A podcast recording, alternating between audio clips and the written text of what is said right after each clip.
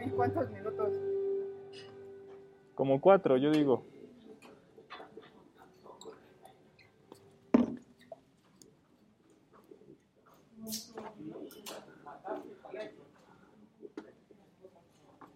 Acá lo pongo.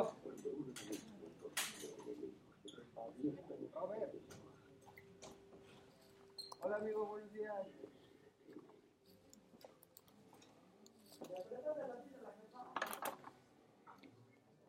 Por favor.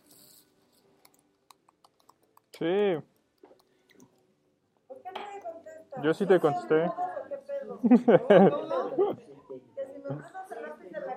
¿por qué no creo que no.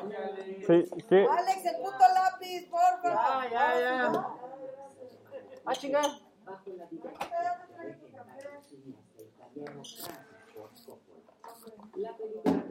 reconocimiento de ya valió por dirección, el guion, la fotografía, el vestuario, el montaje No, no tenemos la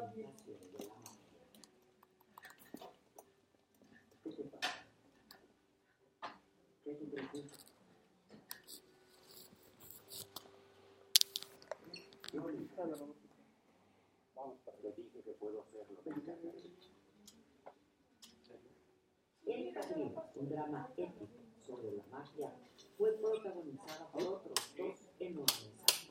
Brando como el y Al Pacino, Manny. Hola.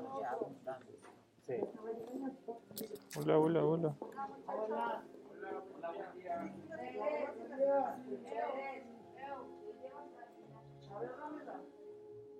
Al año de su estreno, la película se llevó tres premios Oscar, a mejor película, mejor actor principal y ¿Ya lo mandaste? ¿Ya lo mandaste, amigo? Ya, desde hace rato. Gracias. Sí, sí, lo mandaste en cinco minutos. Súper. Gracias, Fer. Paramount Pictures compró los derechos de la novela por solo 80 millones de dólares y el presupuesto para la película fue de 6 millones de dólares. Sin embargo, la película recaudó 135 millones de dólares en Estados Unidos y más de 280 millones en todo el mundo, lo que la convirtió por un tiempo en la película más taquillera jamás realizada. El padrino cuenta la historia de la ascensión y caída de los Corleone, una familia de la mafia ficticia que vive en Nueva York en los años 40. Esta película se enfoca en el personaje. Pues cansancio, agotamiento. Oye, prosperidad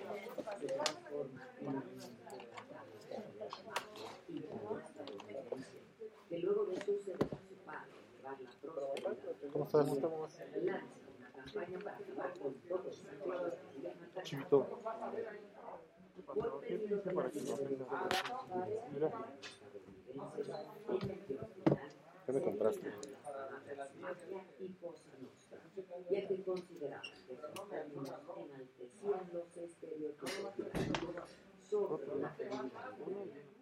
El rodaje tuvo lugar en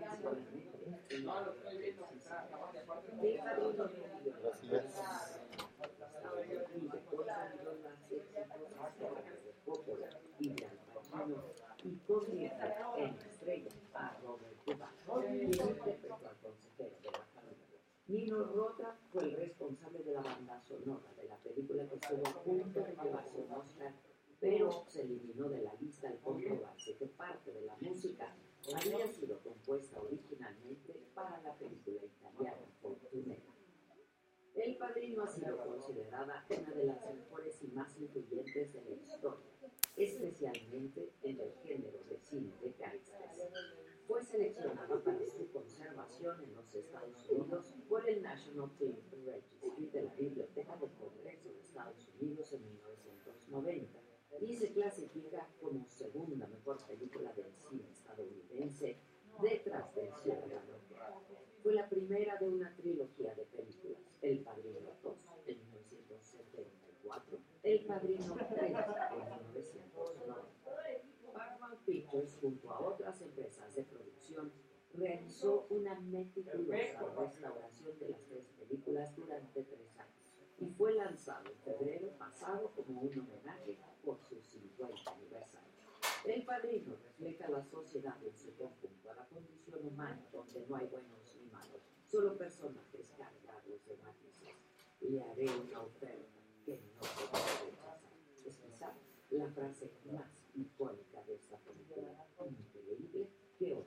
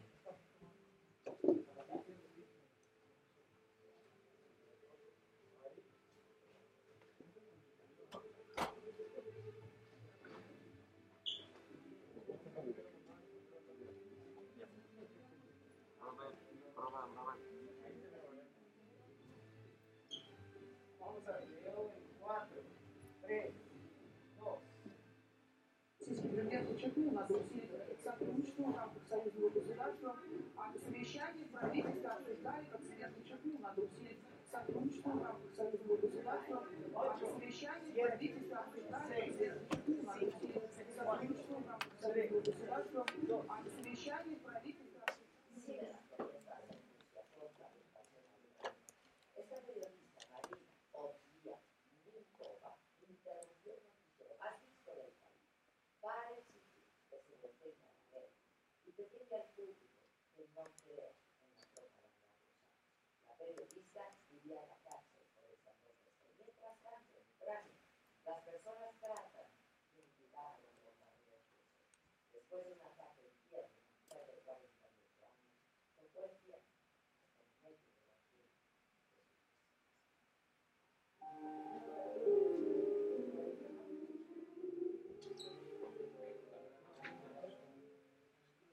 el cañón Suspende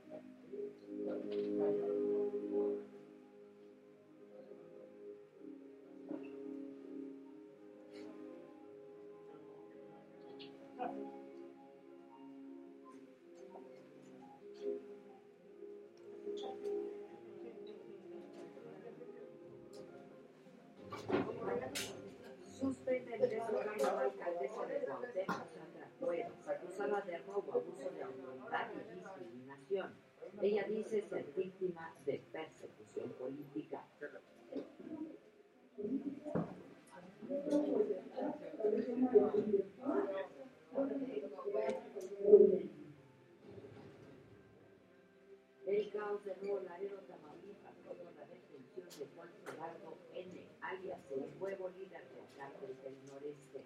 El canciller Ebrard destacó la importancia de esta aprehensión. Pasó Jessica.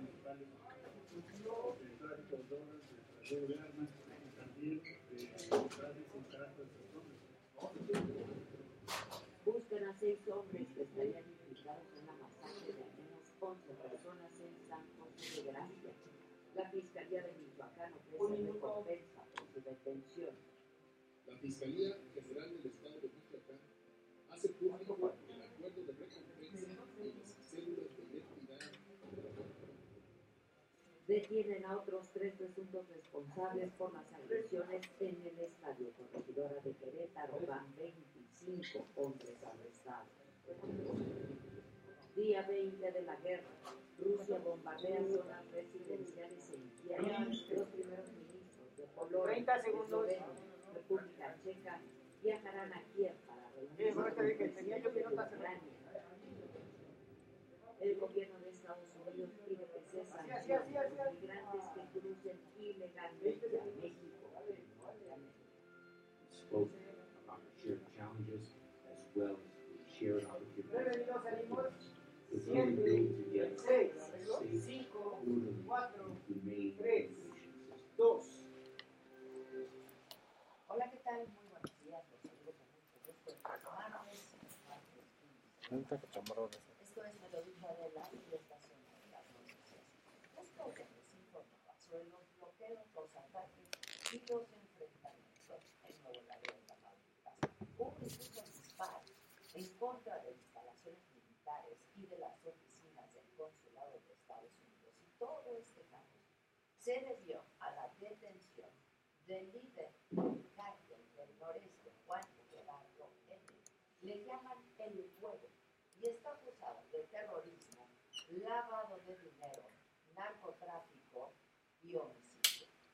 Al momento de su arresto, se le decomisaron armas de uso exclusivo de las Fuerzas Armadas. Y ante los hechos violentos Laredo, su presidenta municipal, Carmen Lidia Canterosa, reconoció que viven un momento difícil y que la vida diaria de la gente ha sido afectada. Sí distrae mucho cuando ustedes están platicando ante cámaras, manotean, no Es una prioridad para el gobierno velar por la seguridad de toda la ciudadanía, por lo que seguiremos informando Ahora me debiste de puntualmente haber para tomado que se tomen las medidas que permitan cuidar de ciudadanos. Dos. El canciller Marcelo Ebrard dijo que esta detención del líder del cártel del noreste se dio en el marco del acuerdo que se tiene con Estados Unidos en materia de seguridad. uno de los casos principales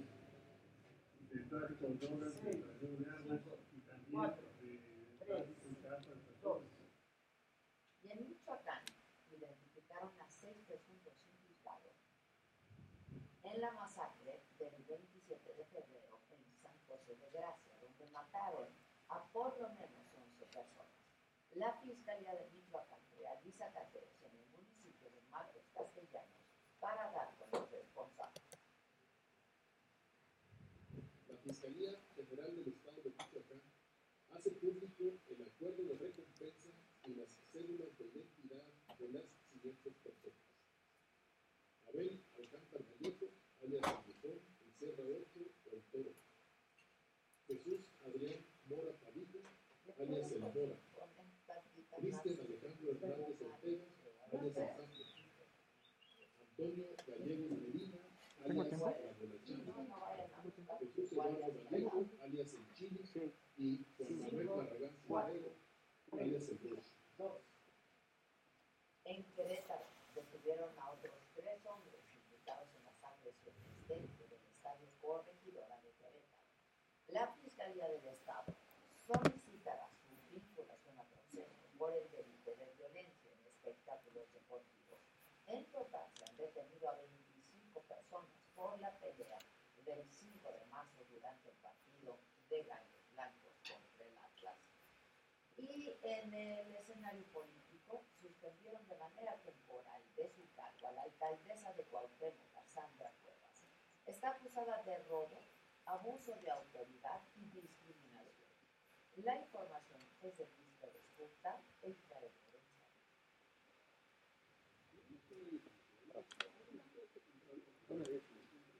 Cosa iba, ¿Ya viste eso entonces? ¿Eh? ¿Ya viste eso?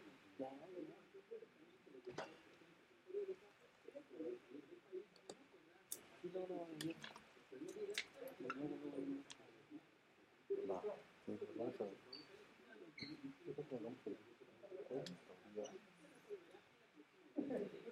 Yo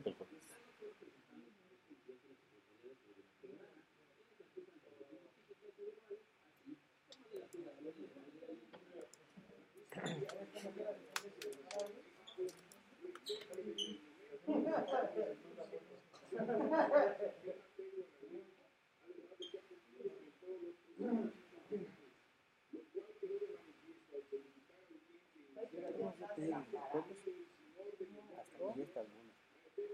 sí.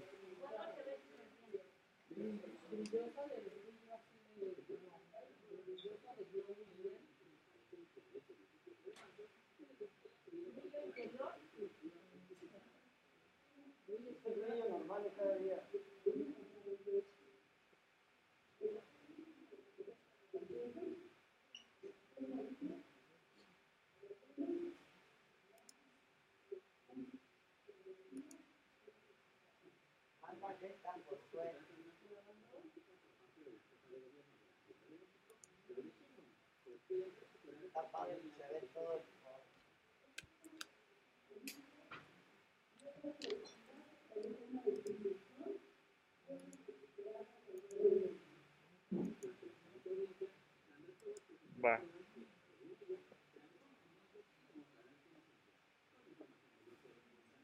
Cuatro, tres, dos. Más adelante, Sandra Cuevas, alcaldesa, suspendida en la Cuauhtémoc Escalante. Y alcaldes de oposición de la Ciudad de México se solidarizaron con Sandra Cuevas. Lía Limón, alcaldesa de Álvaro Obregón, escribió en Twitter. La suspensión de Sandra Cuevas del cargo como alcaldesa de Cuauhtémoc evidencia una persecución política sin precedentes. Quieren recuperar a la mala lo que el voto de la gente no les dio, violando principios de presunción de inocencia. Mi respaldo total a Sandra Cuevas. Por su parte, Santiago Taboada, también alcalde de oposición de Benito Juárez, escribió en Twitter, reitero mi confianza plena el Poder Judicial se va a en de la persecución política orquestada por el régimen en contra de mi compañera Sandra Cuevas. Mauricio Tabe, alcalde en la Miguel Hidalgo, él escribió, es muy vulgar la manipulación de las instituciones en contra tuya. El régimen tiene que pararle a la infame persecución política contra los que no son parte del sistema. Eh, y bueno, en otros temas, Marco del Toro, el abogado, eh, está demandando, eh, es el abogado de la familia Fernández y está demandando a Televisa por la serie El Último Rey. Y lo tengo en la línea telefónica. Marco del Toro, abogado, ¿cómo estás? Buen día. Muy buen día, Adela.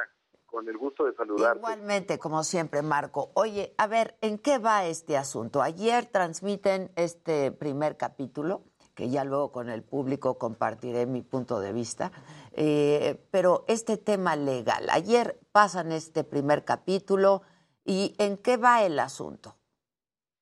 Mira, eh, el día de ayer se transmitió ilegalmente en violación a medidas que se le fueron que le fueron notificadas a Televisa oportunamente eh, este producto ilegal se hizo en desacato a las autoridades federales mexicanas y se hizo en contravención al mandato de un juez del estado de Jalisco. El haber hecho esto constituye una flagrante eh, actitud de desafío a la autoridad y a la ley y por consiguiente tiene consecuencias que desde luego ya se activaron desde un punto de vista de las promociones en donde estamos acreditando notarialmente las violaciones en las que incurrieron a las medidas que fueron debidas y oportunamente notificadas, muy a pesar de un comunicado que emitió Televisa Univisión, que es una empresa de los Estados Unidos, que no está en, no es parte en los procedimientos que fueron notificados, a quien se notificó fue a Televisa Sociedad Anónima Bursátil, entre otras empresas de Televisa, y a Editorial Planeta Mexicana, Sociedad Anónima de Capital Variable. Por consiguiente, el que hayan optado por desatender medidas impuestas constituye una flagrante, insisto, violación a el imperio de la ley y a la autoridad mexicana que les impuso esas medidas. Ahora, eh, pues hoy se transmitirá el segundo capítulo, tal y como aquí nos lo dijeron los abogados de Televisa, el abogado Tejado. Este, y pues se va a seguir transmitiendo, Marco. Pues mira, todo eso tiene consecuencias, tiene consecuencias en distintas materias del derecho. Y optaron por eh, enrollarse en la bandera de la libertad de expresión bajo un argumento absolutamente falaz e inadecuado, ese ya es un problema de Televisa. Y lo cierto es que nada tiene que ver aquí la libertad de expresión. Me explico. Ahorita tú, Adela, podrías este, utilizar el nombre de Vicente Fernández, podrías utilizar eh, imágenes de Vicente Fernández si, si cubres un aspecto noticioso de actualidad con relación a la persona y a su marca y a su registro de nombre artístico de uso exclusivo ante Indautor. Cosa muy distinta es que se pretenda lucrar con un producto usando ese sustento marcario y ese sustento en materia de derechos de autor que protege nuestra Constitución en sus artículos 27 y 28 constitucionales. A mí no me queda del todo claro en dónde está la ilegalidad del producto, Marco. Yo creo que, pues, al público en general. ¿Por qué, en principio, la demanda de los Fernández a Televisa? ¿Dónde está la ilegalidad? Mira, la ilegalidad surge de lo siguiente.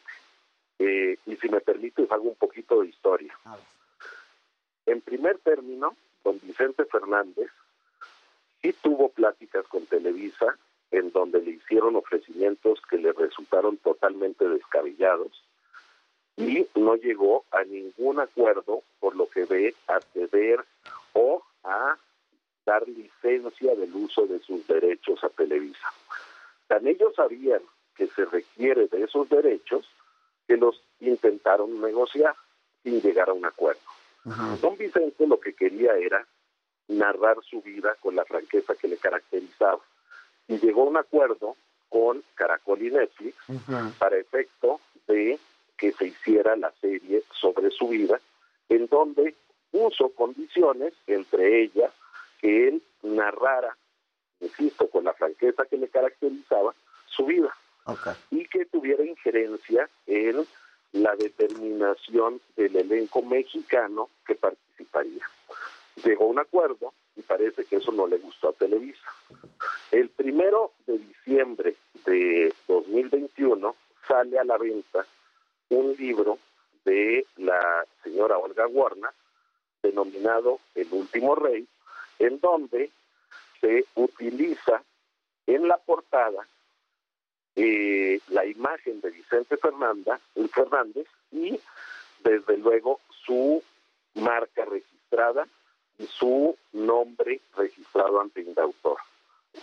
Tiene importancia ese libro porque si recordarás, la señora Warner, cuando sale al público a hacer la presentación de su libro, jamás dice que estaba ligado o que sería la base y sustento de una serie de Televisa. Jamás lo dijo en, en sus entrevistas.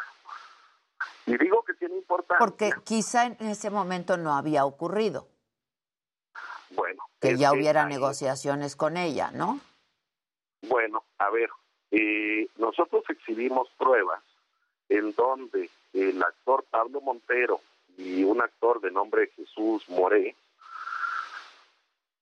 relatan que a ellos los buscaron y contrataron desde octubre del 2021 y que iniciaron con la producción en noviembre.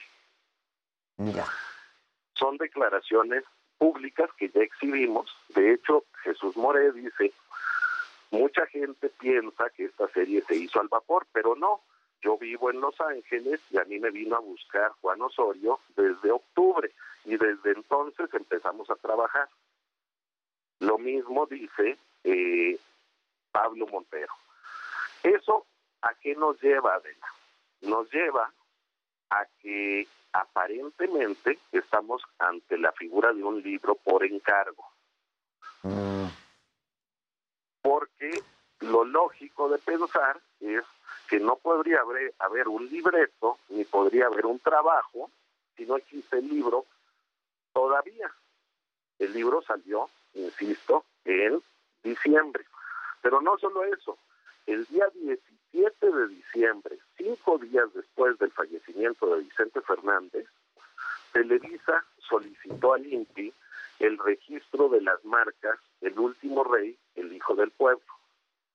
cuando para esa fecha, teóricamente, no había ninguna relación entre Televisa y Editorial Planeta, toda vez que fue hasta el 11 de enero, si mal no recuerdo, en donde sale un comunicado oficial de Televisa anunciando que harán esa bioserie de Vicente Fernández utilizando nuevamente su marca registrada y una fotografía en la que aparece la imagen de Vicente Fernández.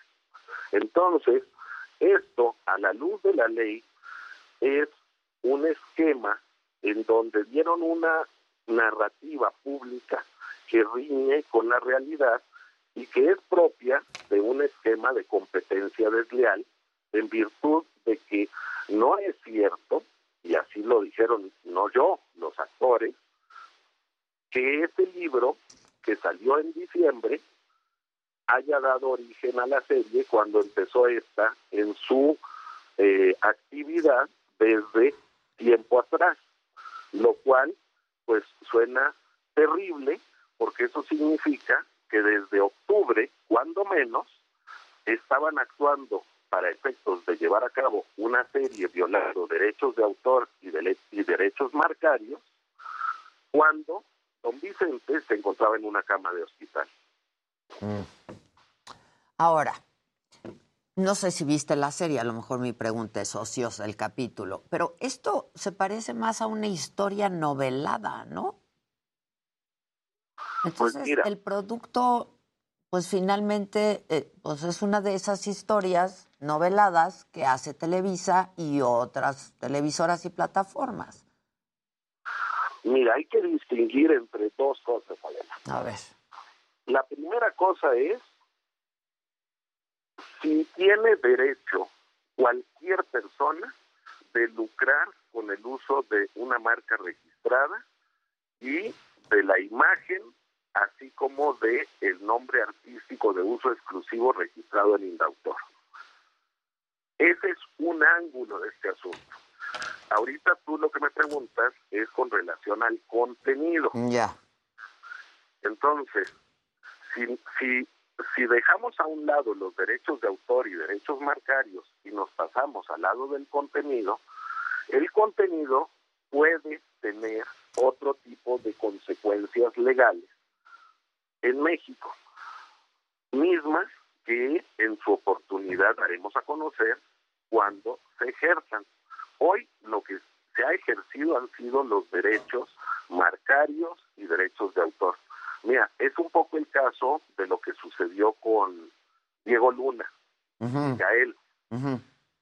La resolución que dictó nuestro máximo tribunal en México fue en el sentido de que no se puede utilizar para efectos de lucro ni la imagen ni los ni los derechos de autor o de propiedad industrial. La defensa que se utilizó por parte de la empresa con quienes litigaron estos actores fue precisamente la de libertad de expresión, que nada tiene que ver con este tema y así lo resolvió nuestro máximo tribunal, dándoles la razón. Insisto ahora, por lo que vea el contenido, por lo que vea el contenido, en una época como en la que estamos eh, viviendo, creo que están colocando incluso en riesgos a la familia con las cuestiones que ahí este, difundieron y que fueron temas que siempre se guardaron en la intimidad porque fueron de altísimo impacto emocional y de muy variada índole.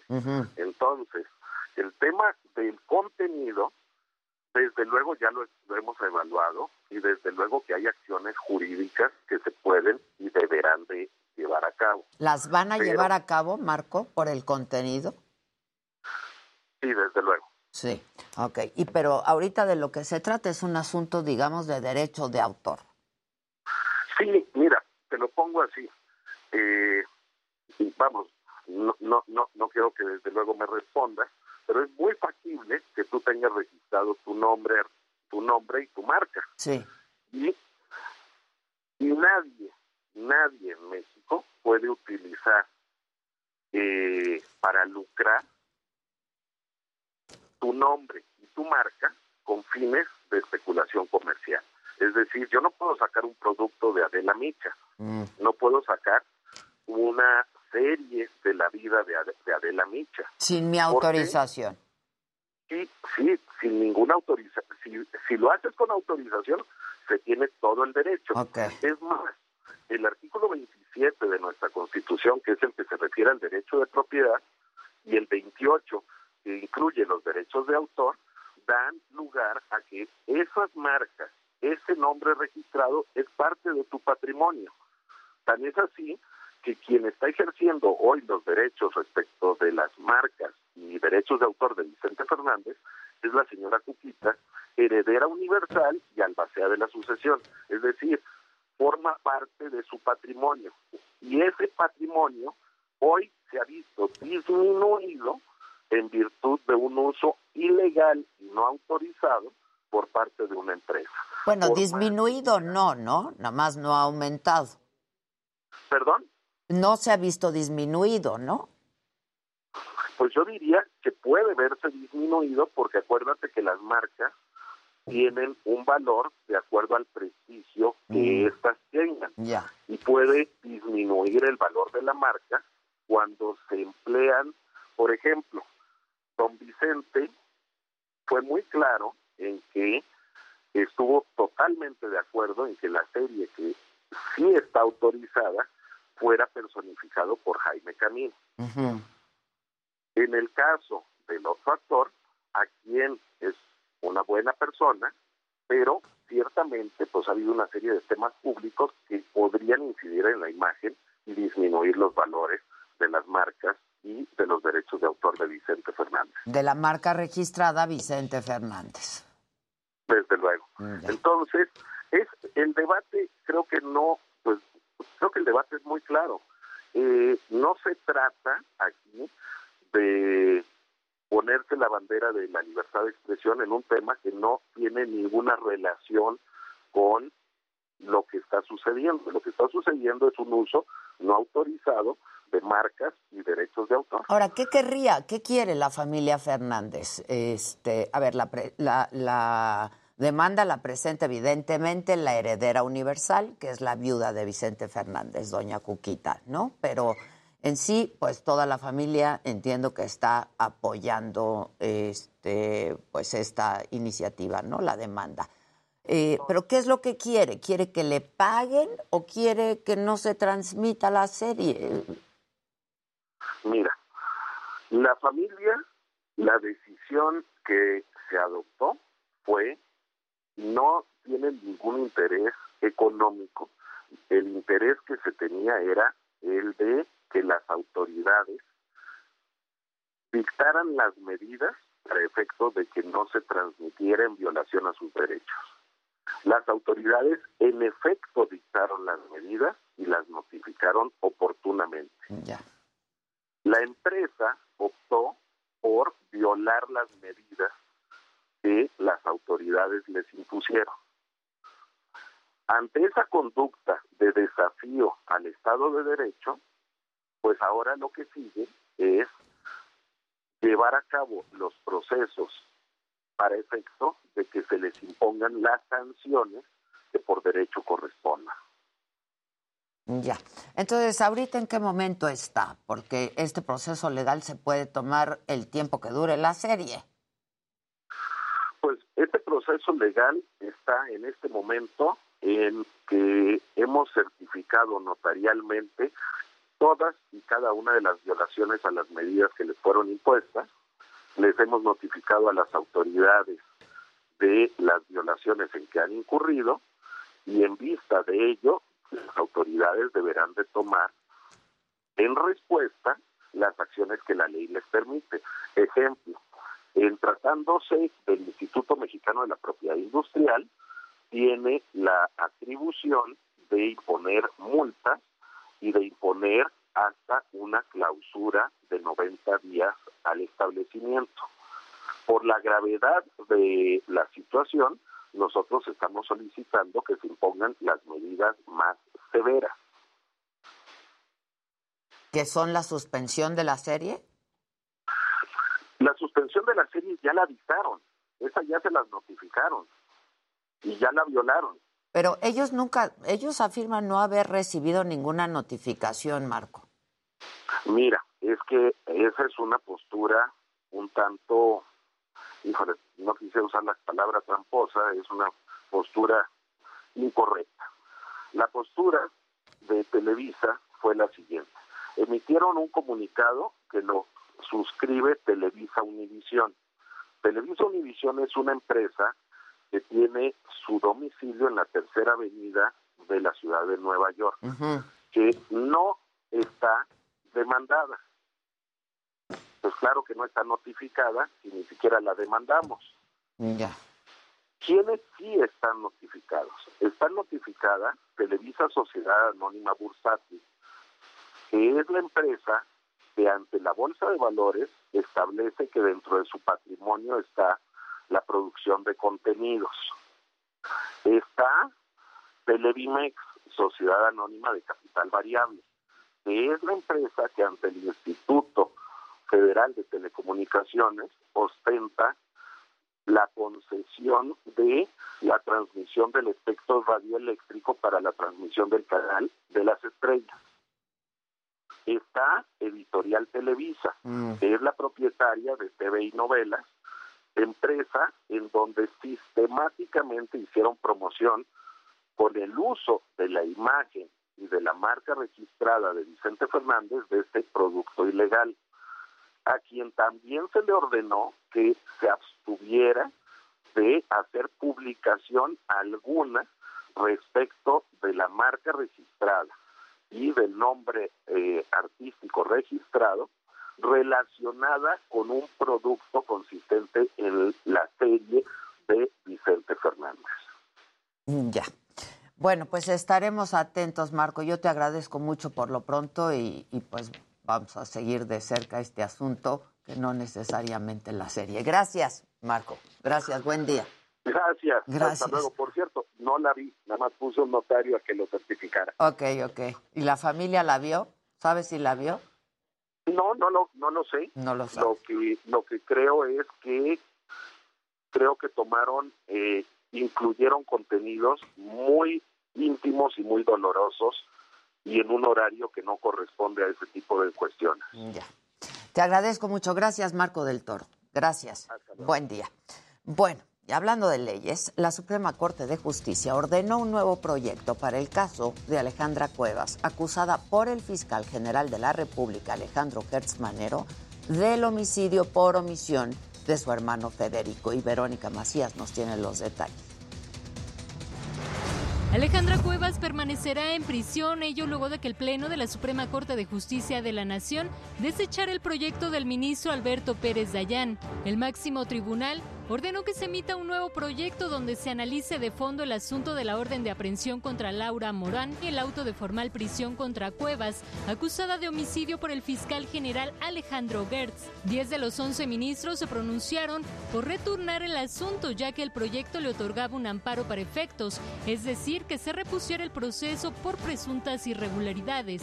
No me es posible votar con la propuesta Primero, porque me parece que desvirtúa por completo la razón por la cual este Tribunal Constitucional atrajo el caso. Y simplemente batearíamos el bote y dejaríamos a las partes que siguieran en un mar de laberintos procesales con los grandes riesgos a la seguridad jurídica y a la eh, continuación de violaciones a sus derechos humanos. Por ello, aún con la concesión del amparo para efecto de que, entre otras cuestiones, precisara a qué se refiere con dicha cuestión, lo cierto es que ello solo merma el derecho a una justicia pronta y expedita. Sus hijos estuvieron afuera del máximo tribunal hasta la votación de los ministros. Lamentaron la decisión de la Corte, sin embargo confiaron en que el próximo proyecto contemple un amparo liso y llano en favor de su madre para que salga de prisión. Estamos hablando de la vida de Alejandra Cuevas Morán, de la vida de mi abuela Laura Moral Servín, que tiene 95 años. Cinco votaron por el amparo liso y llano, cinco personas para que dejaran en este momento a mi mamá por lo menos en prisión domiciliaria. No pasó no es un momento para decaernos. Durante la votación, cinco ministros se pronunciaron por otorgar un amparo liso y llano para la inmediata liberación de Cuevas Morán.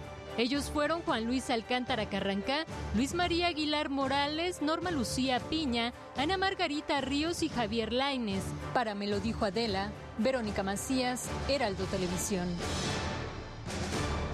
Y hacemos una pausa y regresamos con mucho más esta mañana aquí en Me dijo Adela, Deportes, Espectáculos, Tecnología, Macabrón y mucho más. Sandra Cuevas, alcaldesa, eh, pues está suspendida de la Cuauhtémoc, que estará aquí también en el estudio. Volvemos luego de una pausa. Seguimos transmitiendo por nuestra plataforma de la saga. No, en Facebook no, en YouTube. Volvemos.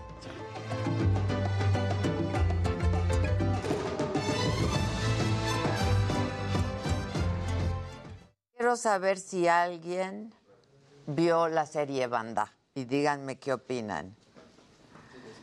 Muchas gracias, cuicuiriqueando, gra quiquiriqueando, muchas gracias. Este, alguien, cuéntenme si alguien vio la serie y si les gustó o qué, o qué, o qué. Pasamos, chicos.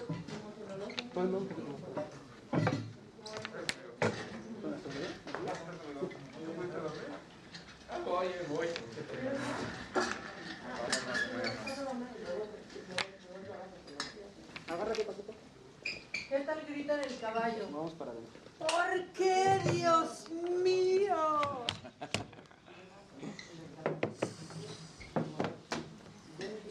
Buenos días, banda. ¿Qué dice el público? Si le gustó o no le gustó la serie o les vale madre. Yo la vi por obligación. Tus buenos días. Ah, ya me puse de buenas. Qué lindura. Tiene ojos azules. Ajá. Yo sí la vi muy Ay, buena, ojalá no le cambie. Ojalá no le cambie. Ahorita de ahorita. Que se le queden. Qué buena onda. Qué padre. Este, Mm. Sí, que se parezca a la en Twitter me dio mucha risa. Exacto. Sí, porque la los gente. míos son Que mielecitos, se habían visto la cosa esa. Y sí vienen del lado de. ¿De qué lado? O sea, de ahí vienen los. ¿Quién, usted, ¿Quién vio la cosa esa? ¿Quién vio la cosa de Vicente? No, Yo no, sí, sí. es que no. No, voy a Tengo que al corriente, pero depende de las Yo sí la vi ya por morbo, por, ¿no? Claro. Y por un poco No, y por para toda la polémica poder, esta, ¿no? Claro. Este, Claro. hablarlo hoy. A mí no me gustó. La verdad, a mí no me gustó. O sea, está bien hecha, ¿no? Pero no me gustó el casting. Que tú tienes que es más novela, ¿no? Por lo que te escucho. Pues es muy novelada, porque, por ejemplo, la que... La periodista es ficción. Es ficción, nunca entrevistó a Vicente Fernández, Olga Warnat. Sí, no. O sea, eso se lo... Exacto, entonces es un poco como novelado el asunto, ¿no? Parten, o sea, se supone que parte la serie de esa entrevista, entrevista que nunca existió. Entonces, pues sí está como novelada. ¿no? Está bien hecha, pero a mí... Y luego Bueno, Salvador a Sánchez ver, el de Vicente audio, también. a ver, Juanito Osorio, por favor, el audio, háganle algo, no, le ente- no les entiende. El audio está muy mal. Muchos que no le entendían a los actores. No acababan de decir las cosas. no Sobre sé. todo cuando Vicente Fernández Jr. está secuestrado, como que no se escucha Nunca nada de se lo, que, escu- de lo que están diciendo. No, pero además yo de pronto la estaba viendo con Terés, que Terés me dijo, falta mucho. Terés no podía más. La opinión de Teresa es importante. Sí. Amarillito, Jimmy. Eh, amarillito el Jimmy. venga, venga. Viene. Ahorita le ponen su audio. Abrazo a toda la banda, dice Editer. Ah, sí, está buenísimo. Que le pongan el audio que te mandé, Adela. ¿Eh? Que te pongan el audio. de- Ese es muy bueno. Pónganle el audio. Eso, mi Menéate, menéate. Está muy el Jimmy bailar. Besos. Luego, Que la- les valió madres a la gente. es como Inventing Anna, ¿no? O sea, en... en Oye, Ah, ¿qué? bueno. Es A la actriz de Inventing a Anna excepción de lo que es mentira. la deportaron. ¿A la actriz? A la actriz ¿A la de actriz? Inventing Anna la Es rusa, deportaron, es ale- bueno, la deportaron a Alemania. Ah, claro, no es alemana. alemana. Claro, claro, claro, Y la deportaron Claro. por, por- Por andar chambeando sin. No, no, porque estaba ya, o sea, se excedió del tiempo que le, que le habían dado de permanencia en el país. A Julia la deportaron. Chale. Yes, ¿ya viste? Sí, sí, sí, Yes. estoy viendo. Yes. O sea, pues está como su actriz. Sí, claro. Y como su personaje. Ajá. De portada. Que no les gustó. Este, todos vivimos Todos este tenemos amor y la misma edad que Vicente, los Yo la vi, creo que le faltó bastante Sí, a Pablo. Montero. Su caracterización física No fue más me que diga. aceptable. De repente yo sí sentí que sí se parecía, ¿eh? El chente viejo mal, mal, No, mal. yo también de repente... Yo la vi por morbo, dice María Espinosa, no me gustó a mí tampoco, la verdad. Monse dice, qué hueva me dio la serie. Qué ridiculez, Pablo es un actor, nada tiene que ver su vida personal. Este, Bueno, sí. Bueno, pero Vicente no quiso. Escogió a otro. Mari, yo la vi por morbo, pero... si alguien hace- es que, a ver, me hace un poco de sentido, porque si alguien hace una historia sobre la vida de alguno 21 a 22 horas, Javier Solórzano.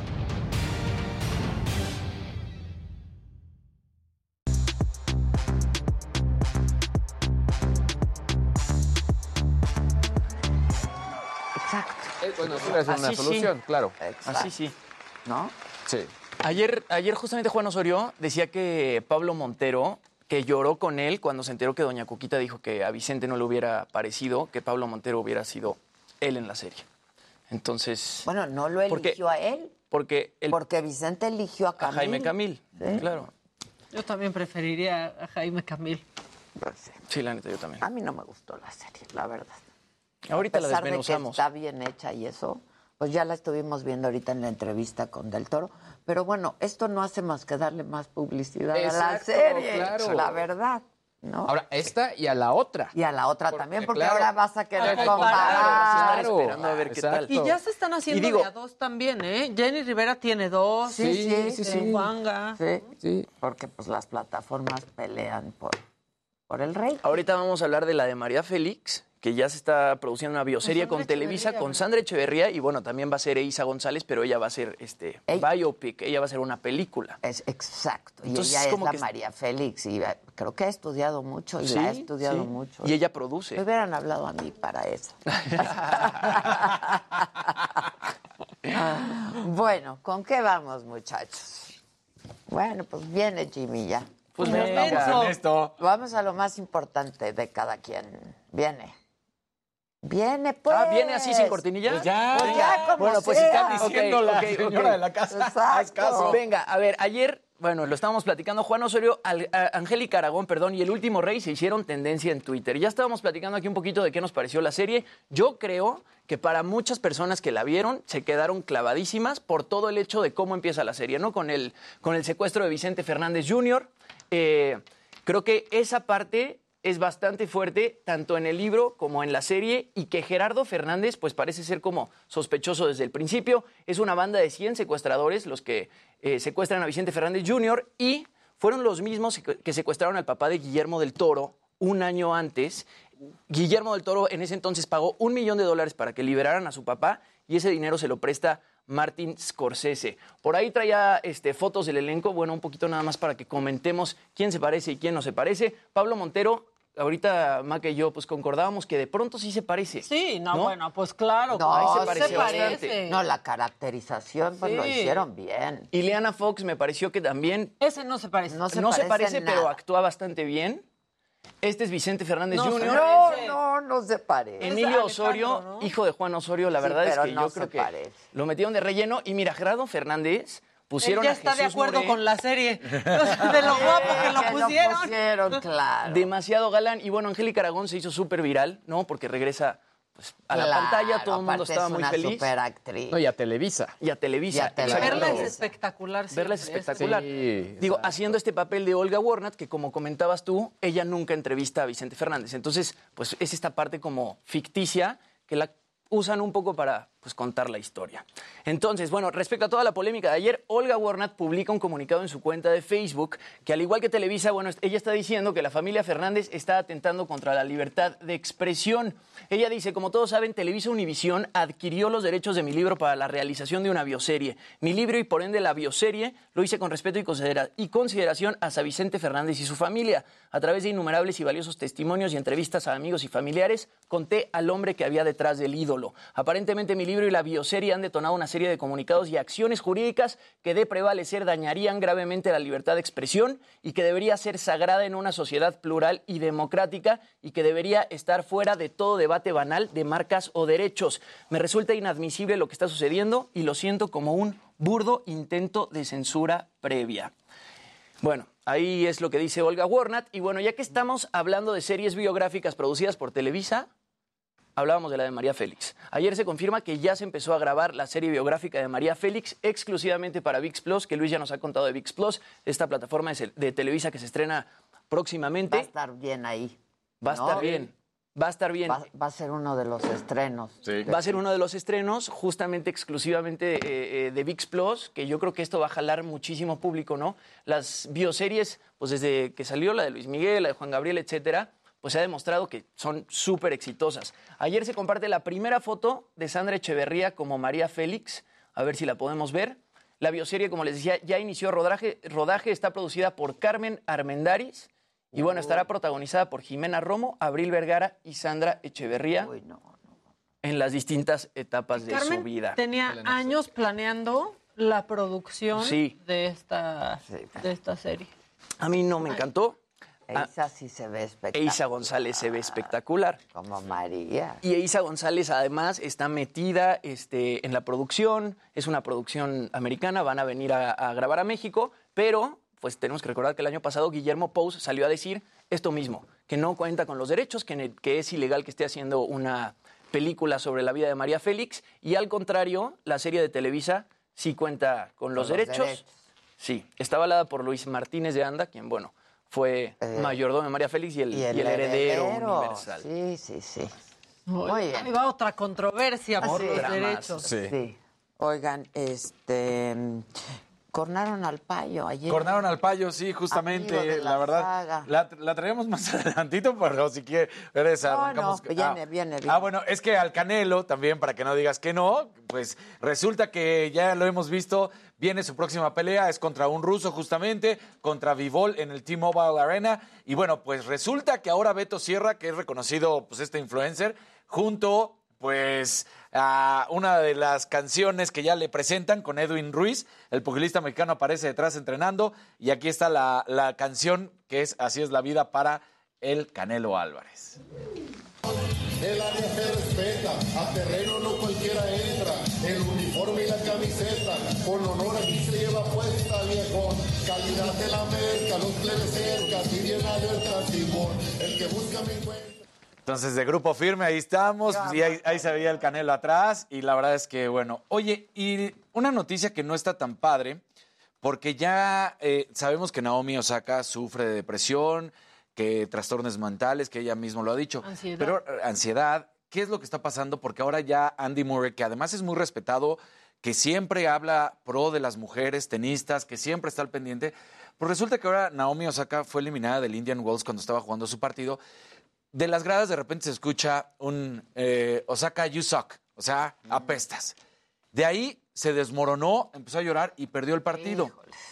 Y entonces ya sale Andy Murray también a decir así como, eh, a ver, han dicho maltrato, obviamente lo siento por Naomi, le afectó mucho, pero es algo que siempre ha sido parte del deporte. Supongo que tienes que estar preparado para eso de alguna manera y ser capaz de tolerarlo, porque ocurre regularmente en todos los deportes.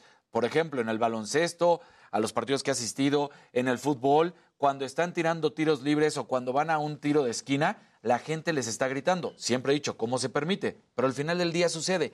Y yo creo que Andy Murray también empieza a poner pues el punto sobre la I, ¿no? Porque ya Naomi Osaka creo que está, eh, yo sé que este tema es muy complicado, pero ya está, no sé si decir la palabra abusando, porque ahora todo es, eh, me desconcentré, todo eh, causa un problema. Y como lo dice Andy Murray, como lo están diciendo deportistas, pues sí, pero eso conlleva ser un atleta de alto rendimiento, que no le vas a gustar a todos y que pues, de repente te van a gritar. ella tiene un problema. Ella tiene un problema. Pero entonces. Una condición, digamos. Lo que trata de decir también es: mejor no estés jugando, mejor sí trátate al 100%, porque. Es que yo, yo pienso, no lo sé, yo no, no sé, pero parte de su tratamiento es jugar, yo creo. Por ¿no? supuesto. Claro.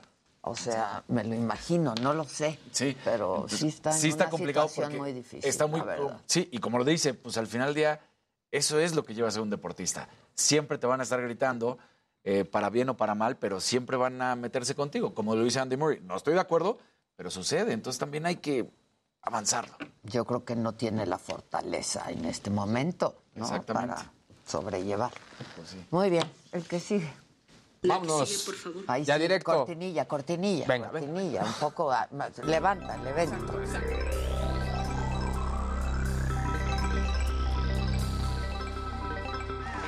Gente bonita, muy buenos días, es martes. A ver, el día...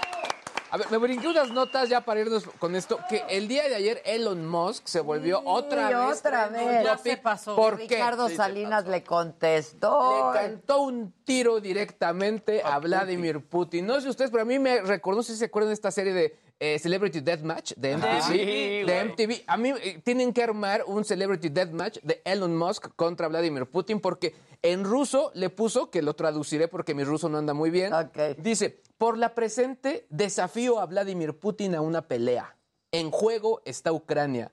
¿Estás de acuerdo? Pobre Ucrania, o sea, se van a O pelear sea, Ucrania, sí, dos entes sí. que Yo al caso. pues la cosa no está tan padre, o sea, como que para poner esto, había gente que en Twitter le ponía a Elon así casi casi ya siente ese señor, ya vete a dormir Elon, porque después se avienta un meme de, de la serie Narcos. Ponen ahí a, a Wagner Moura representando a, a, eh, Pablo Escobar y pone Netflix espera el final de la guerra para hacer una película sobre un chico ucraniano negro que se enamora de un soldado ruso transgénero. No está padre. no, está adelante y padre. tres atrás. Elon. Sí. Co- eh, totalmente de acuerdo, totalmente de Porque acuerdo. qué tal cuando mandó sus satélites No, de ya, Starlink a Ucrania. sí, Muy eso fue una maravilla. Ahora, que digamos, analizamos la contraparte de ese anuncio cuando dicen, bueno, y también vemos temas espaciales, así como, ahí sí el presidente de Ucrania digo, bueno, sí cuando salgamos de estos asuntos, ¿no? Es correcto. Pero en fin, creo que como dijo Maca correctamente, bien dicho, sí. Da, yo creo que muchos pasos atrás con esto, no estuvo nada padre. También que estuvo aplausos de pie, se llevó. Sí, de send Starlink to... Casi toda la tarde fue trending topic por todo esto. Oigan, y por otro lado, si ustedes todavía cuentan con un Dixman, les recomiendo que lo, que lo conserven. ¿Por qué? Porque por primera vez desde 2004 la venta de discos compactos aumentó. No, yo tengo Ya no mucho. tengo ni dónde ponerlos. piquito de la gráfica, cómo, cómo iba eh, en, en picada y volvió a subir. Vendieron. Pues básicamente lo que se ve es que los, pues, los jóvenes, la, la nueva generación, está descubriendo el placer de tener el objeto. Quiere físico. vivir la experiencia. Sí, pero todavía te lo imaginas de un vinil, pero ya un CD como Es que exactamente, yo me lo imaginaría de- de- del vinil, porque además el vinil tiene todo el sentido. Claro. Es la mejor Sí, pero manera el de escuchar. Pero el- no, también se escucha bien, a No, diferencia de. No, pero es que lo, lo- lo- lo que es cierto es que a nivel streaming sí se escucha mucho mejor en las últimas calidades que en, calidad. que en- que en el CD, pero Ah, sí, sí, yo creo que todos recordamos el tema de abres tu disco compacto o en ese momento tu vinil, sacas el booklet, ves las letras. Sí. Yo me acuerdo que me chutabas las letras. También. Claro, porque no había lyrics.com. Exacto, no había. claro. Pero bueno, subieron y sí dicen que es ju- justo este eh, recordar y que en una de esas sí es un momento donde la industria grabada puede tener como un, un, digamos que un, un renacer, sobre todo para volverse un complemento de lo que está en este. Ojalá, ¿no? Nada más para que sea una idea, eh, eh, representa la música grabada, digo, en streaming, 8.600 millones de dólares de ingresos anuales. Y pues bueno, aquí nada más fueron 643 millones lo- de, que subió la venta de vinilos el año Al rato pasado. van a volver a grabar tus discos en MP3 cuando te acuerdas que traías Sí, tus CDs. con- Vamos a volver a ver películas en VHS. Traía uno su carpeta en la Sí, guantera del coche. No, te O las que la traían en la visera también, Cuando que te instalaban tu caja con 10 C- CDs, ¿no? En la cajuela. En la cajuela. Sí, Exacto, claro, claro. Sí. Sí. Ahí está. Eso lo van a tener que instalar porque Muy los bien. coches ya no traen. No. Muy bien, el que sigue, por favor. Vamos a echárnoslo rápido porque Sigue, por favor. la confianza das... Ah, oh. Me Y me gusta esa cortinilla porque salgo viendo ahí como idiota de la... Bueno, ¿ustedes creen que la confianza da asco? Sí. Este video lo confirma y es una aportación de la señora de la casa, así que ríanse. Es muy precioso. No, no, es que ya lo había visto, no podía yo. Es que es una belleza eso. ¿Qué anda buscando? ¡Eh, por favor! Es un me ayudas y te ayudo. Es una Claro. belleza. Pero ese Una ayudadita, contorsionismo. por favor. No, que ahí sí el que busca encuentra. Sí, y lo encuentra, ¿viste? ¿Cómo bueno que no se ve el encontró? final del video. Sí. Oigan, y Esa otro. Fue mi contribución. Sí, muy buena contribución y para seguir riendo. No, la verdad es que Está muy. yo por arriba, tú por abajo. Pero le hace que está atornillando algo. O sea, Exacto. sí, o sea, Atornille. Sí, el atornille, ¿no? El cómo- atornille, cómo literal. salió esa situación. Bueno, ¿qué tal cuando van a casa de su familia política? Olvídate cómo salió lo que... Sí, hijo. Ay, Pero, ¿Qué tal? ¿Han ido exacto. a una casa y tienen que hacer como que sí les gustó la comida? Sí, claro. Sí, Uy, esta sí, niña, esta niña nos comprende muy bien, en especial a ti y a mí. Híjole. Híjole. Vean. How is it? Good. It looks so. It looks like you're enjoying yourself. Ay, Oh, pobre. yeah, that looks like you're enjoying. hey, you okay? Are you enjoying? La quiero abrazar.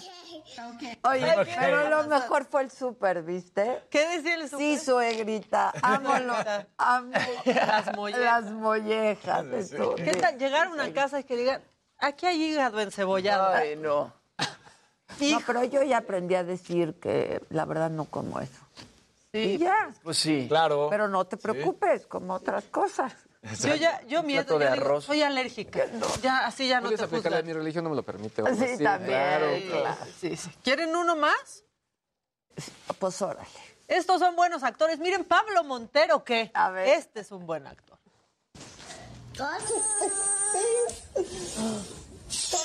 ¡Ay, bravo! Oh my God. We're getting better. I can't believe her. ¡Ay, qué lindo! En una de esas sí se le queda atorado Sí, si sí, mete más el bracito, ¿eh? Niño garrafón. Muy bien. Vamos a hacer una pausa y regresamos con mucho más. Esta mañana no se vayan. Sandra Cuevas está por llegar aquí al estudio. No se vayan.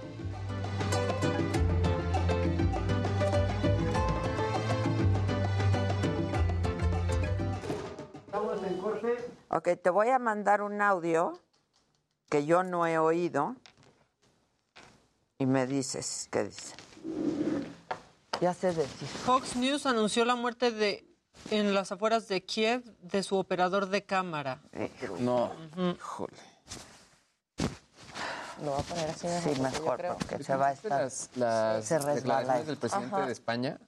¿Qué dijo? Ya están hablando de que está faltando algunos eh, pues, elementos como obviamente gas, aceite, que todo venía de Rusia y de Ucrania. Bueno, los coches que ya empezaban a ver la luz y que ya iban a empezar como a entregar en marzo, abril, se recorrió hasta septiembre por la guerra. Pues O sea, sí. la lista es ahora hasta Primero no había chips, ahora. Y ahora por la guerra. O sea, los que vienen de Europa en especial. Pues. Sí, claro. Saludos, Adela Micha, adorada. Me encanta ver MLDA. Oye, vamos muy atrasados. Buenos días, Eva. Si vamos muy a... ¿Quieres que nos comamos el editorial? Soy yo. Pero es que nos... Ajá.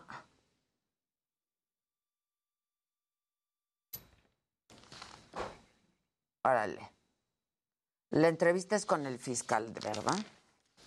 Y luego ya viene Sandra. Ok. Omar García dice algo que yo no pensé que fueran a decir en este chat, que es qué rico el hígado encebollado. Ay, guácala. Ay, qué horror. Yo sí me lo como, pero no es que... Mi mamá ama el hígado encebollado. Hay mucha gente yo que no sí es fanática del hígado. Yo no estoy tanto, pero... Me encantan. Soy feliz cada mañana, dice Marisol Torres. Gracias a, a todos. Pues a ti, Marisol, a ti.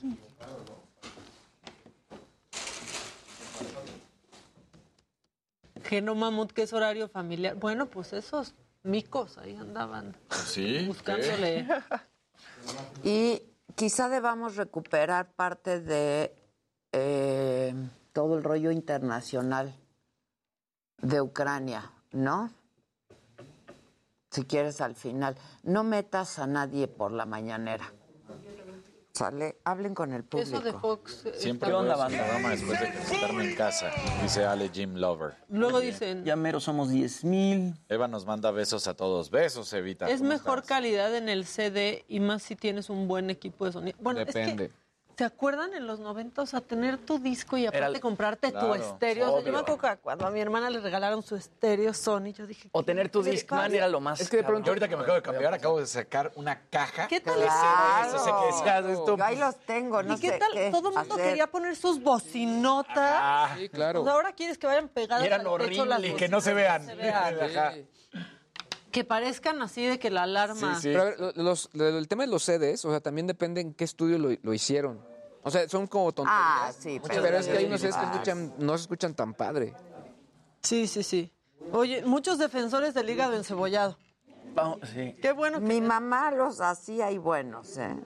el hígado, Muy los buenos días, chava. Oye, Teres, pues el estatus de los estudios para ver cuándo ya puedo empezar a grabar entrevistas. Dicen que Adela debería de producir la bioserie de Jacobo Zabludovsky. Saludos, Magali. ¿Por Urge, qué? eso urge. Hola, Loli. Vamos bien, muy bien. ¿Ya las Puedo pidieron? despertarme, 5 de la mañana. Qué barbaridad, Pobre de O sea, nada qué complicado. barbaridad. Una hora antes de lo normal. El viernes Sí, la situación, No, me está preguntando. ¿no? Este, el hígado encebollado del mesón gente- del toreo, dice el Anda, la gente está apasionada del hígado encebollado. En mi infancia sí lo comía, dice Malú Saavedra. María Cristina Lori, el público te ama. ¿A quién, mana? ¿A quién? No te gusta el hígado, pero ¿qué tal te comes la ma- Hay un verde. ¿Qué pasa con el verde? Las poderosas águilas. Saludos desde Chicago. Amo el hígado. Ah, sí, por el cambio de horario, mi querido. Dos poderosas águilas. ¿Qué hígado encebollado con mostaza? Tacos de tripa.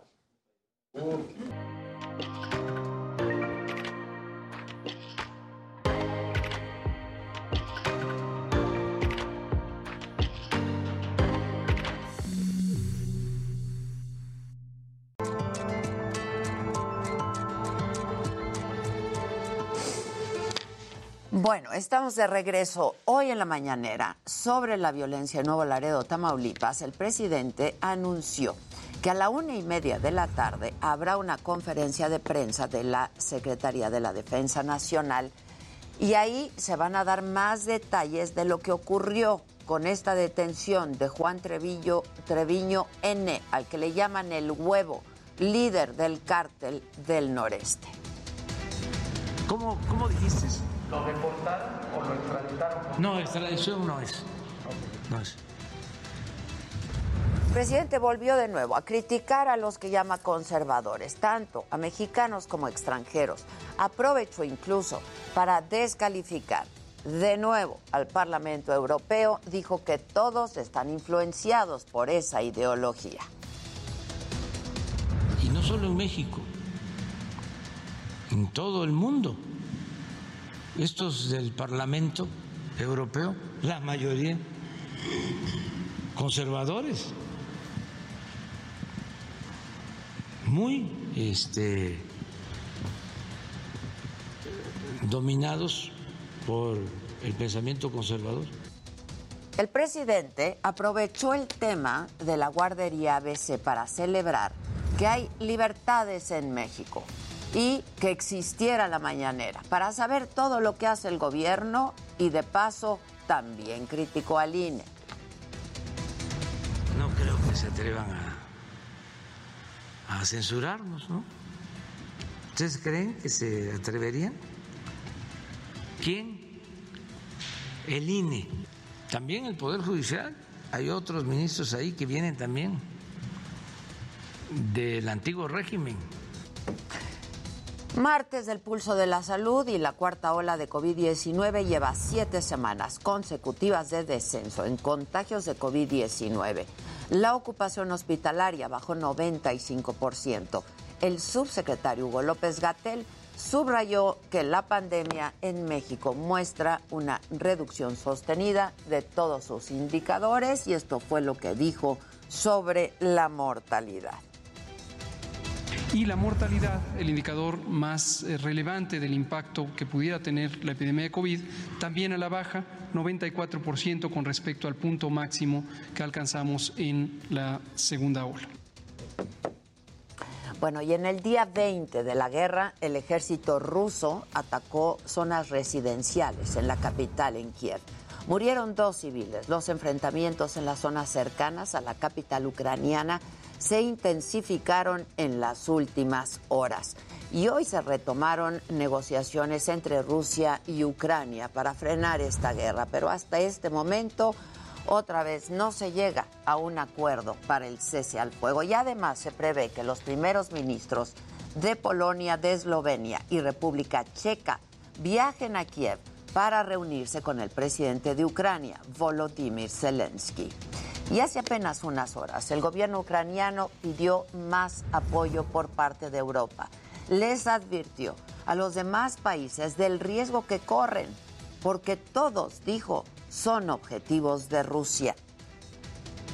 Les voy a pedir que se ayuden a sí mismos ayudándonos a nosotros. Saben las armas que necesitamos, eh, como lo saben todos los demás, saben qué tipo de medidas defensivas requerimos y, y conocen perfectamente nuestras necesidades. Y al inicio del programa le presenté la protesta de la periodista Marina Ovsia Ninikova, quien irrumpió en un noticiero para manifestarse contra la guerra. Y horas más tarde se difundió este mensaje de la periodista.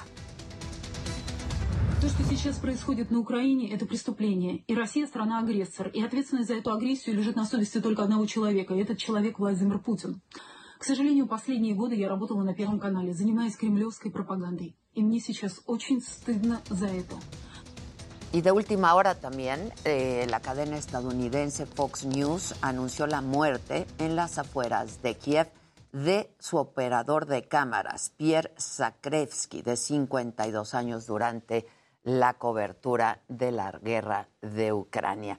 Y en más información, despegó de Rumania el segundo grupo de mexicanos que salió de Ucrania. Viajan en un avión de la Fuerza Aérea Mexicana en el que vienen 57 mexicanos y 5 personas más de origen peruano-ucraniano, así como 5 mascotas. Y volviendo a información aquí en México y en la Ciudad de México, tengo en la línea telefónica Ulises Lara López. Él es coordinador general de asesores y vocero de la Fiscalía de Justicia de la Ciudad de México para hablar sobre estas acusaciones que existen en contra de Sandra Cuevas, alcaldesa separada de su cargo desde ayer en la alcaldía Cuauhtémoc. Vocero, buenos días. Muy buenos días, Adela. Muy buenos días a su auditorio. Me da gusto saludarte, Ulises. A ver, este, cuéntanos, ¿de qué se le acusa a Sandra Cuevas y sobre qué bases está basada Sí, esta muchas gracias. acusación? Hace, a, a- a finales de febrero, se presentó una denuncia por parte de dos mandos de la Policía Auxiliar que están adscritos a la zona centro histórico. En estas denuncias se habla de que fueron eh, agraviados por funcionarios, por servidores públicos de la alcaldía, particularmente por la titular y otros tres servidores públicos más. A partir de estos hechos, eh, inició una carpeta de investigación sobre la cual se fueron determinando si había o no elementos suficientes para señalar la probable comisión de delitos. En este caso se configuró y se presentó ante el juez tres delitos concretos, robo, eh, abuso de autoridad y discriminación. El día 24 se llevó a cabo la primera audiencia que debería haber sido la audiencia de eh, imputación a los cuatro servidores públicos se les citó y la titular de la alcaldía eh, se excusó por razones de salud. Se fijó de nuevo para el día 28 la sesión y en esta la eh, difirieron de nuevo porque señalaron cambio de eh, defensor jurídico, con lo cual se tomó la determinación de correr traslado, es decir, darles a conocer los contenidos de la carpeta para que se impusieran de la misma y hicieran la defensa correspondiente. El día de ayer se llevó a cabo ya la sesión en la que se iban a hacer las imputaciones y la defensa de la alcaldesa junto con su sus demás eh, miembros presentaron en su decir elementos suficientes para que puedan ser valorados por la juez en torno a los hechos que se les señalan como probables delitos. El día jueves eh, serán ya las determinaciones sobre las cuales se, se decidirá si se vincula a proceso, es decir, si se encuentran elementos suficientes para llevar a cabo un juicio sobre el cual tendrán que presentarse igualmente pruebas, una audiencia intermedia y finalmente un juicio, ya sea oral o un juicio intermedio o alguna salida alterna. Cabe señalar que las acciones que determinó la juez, que se llaman medidas cautelares, no solamente incluyen la separación del cargo, toda vez que son servidores públicos, sino también el de no acercarse a las víctimas, el de no poder salir del país sin solicitar autorización y el que tiene que ver con la firma periódica. Estos elementos, Adela Público, tienen que ver con la decisión de llevar la causa en libertad, de llevar el juicio en libertad. Y se toman estas medidas cautelares porque dentro del sistema penal acusatorio se pueden tomar estas determinaciones en tanto se considera que existen elementos para no ser eh, privados. No obstante, la Fiscalía, como la propia juez, puede determinar el cambio de medidas. El día jueves será esta audiencia en la mañana, se presentarán los elementos, nosotros haremos las imputaciones correspondientes, ellos harán el procedimiento de la defensa y sus argumentaciones y se decidirá si se va o no a vinculación a proceso, es decir, se encuentra suficientemente argumentado y contenido que se cometieron dichos delitos y se debe de generar expresión. Así que en todo el caso hemos cuidado el debido proceso, está también resguardada la presunción de inocencia y será entonces que se determine, Adela, si es que la medida de suspensión tiene que ver con igualdad de condiciones ante un juicio eh, formal para la interpretación de hechos de probable comisión de delitos. Ahora, ¿por qué si ella rinde declaración hasta el jueves, se le suspende por tres días como medida cautelar? No, no, no se entiende. Y si no hay sentencia, además. No, es precisamente para la protección de lo que se conoce como eh, eh, medidas de caución para llevar el juicio en libertad, Adela. Estas medidas prácticamente se utilizan en todos los casos. En el sistema inquisitorio, en el sistema anterior, regularmente muchas de las medidas eh, se tomaban una vez que se dictaba lo que se le conocía como auto de formal prisión. Ahora existe dentro del sistema que se puedan tomar medidas precautorias que hagan que las personas que están señaladas como probables como que cometieron delitos puedan sujetarse a estos procesos y evitar, por un lado, que puedan, eh, digamos, sustraerse de la acción de la ley, pero también para garantizar, en todo caso, que se va a llevar el debido proceso en igualdad de condiciones a todos. Entonces, en este caso, los servidores públicos estamos sujetos a responsabilidades puntuales que nos marca la ley. Solo podemos hacer lo que la ley nos señala. Alguien que está sujeto a su propio a un proceso de esa naturaleza no podrá seguir ejerciendo sus funciones. Así que una de las medidas importantes en este caso es que esta eh, situación genere rápidamente una situación de igualdad. Esa es la medida que se previó por parte del juez. Ellos podrían tener incluso mucho más puntual argumentación. Te digo lo que dentro, digamos, de los de los protocolos generales existe. Así que en este caso lo que se está haciendo, insisto, es que los servidores públicos que están señalados que han encontrado suficientes elementos para su judicialización que van a ser vinculados al proceso, todos lleguemos en calidad de ciudadanos iguales ante la ley. Ahora, eh, para la próxima audiencia de la Fiscalía, eh, ¿van, a, ¿van a presentar este, una petición de orden de aprehensión?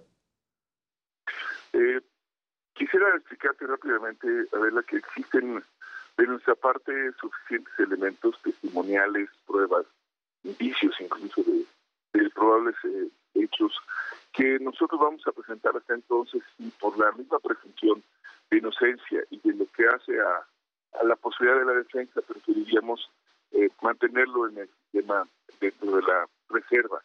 ¿Por qué? Porque ahora mismo, ya con la definición, como tú imaginarás, la propia autoridad o las personas que están señaladas por esto pueden proceder, por ejemplo, desde el amparo, la defensa, la argumentación.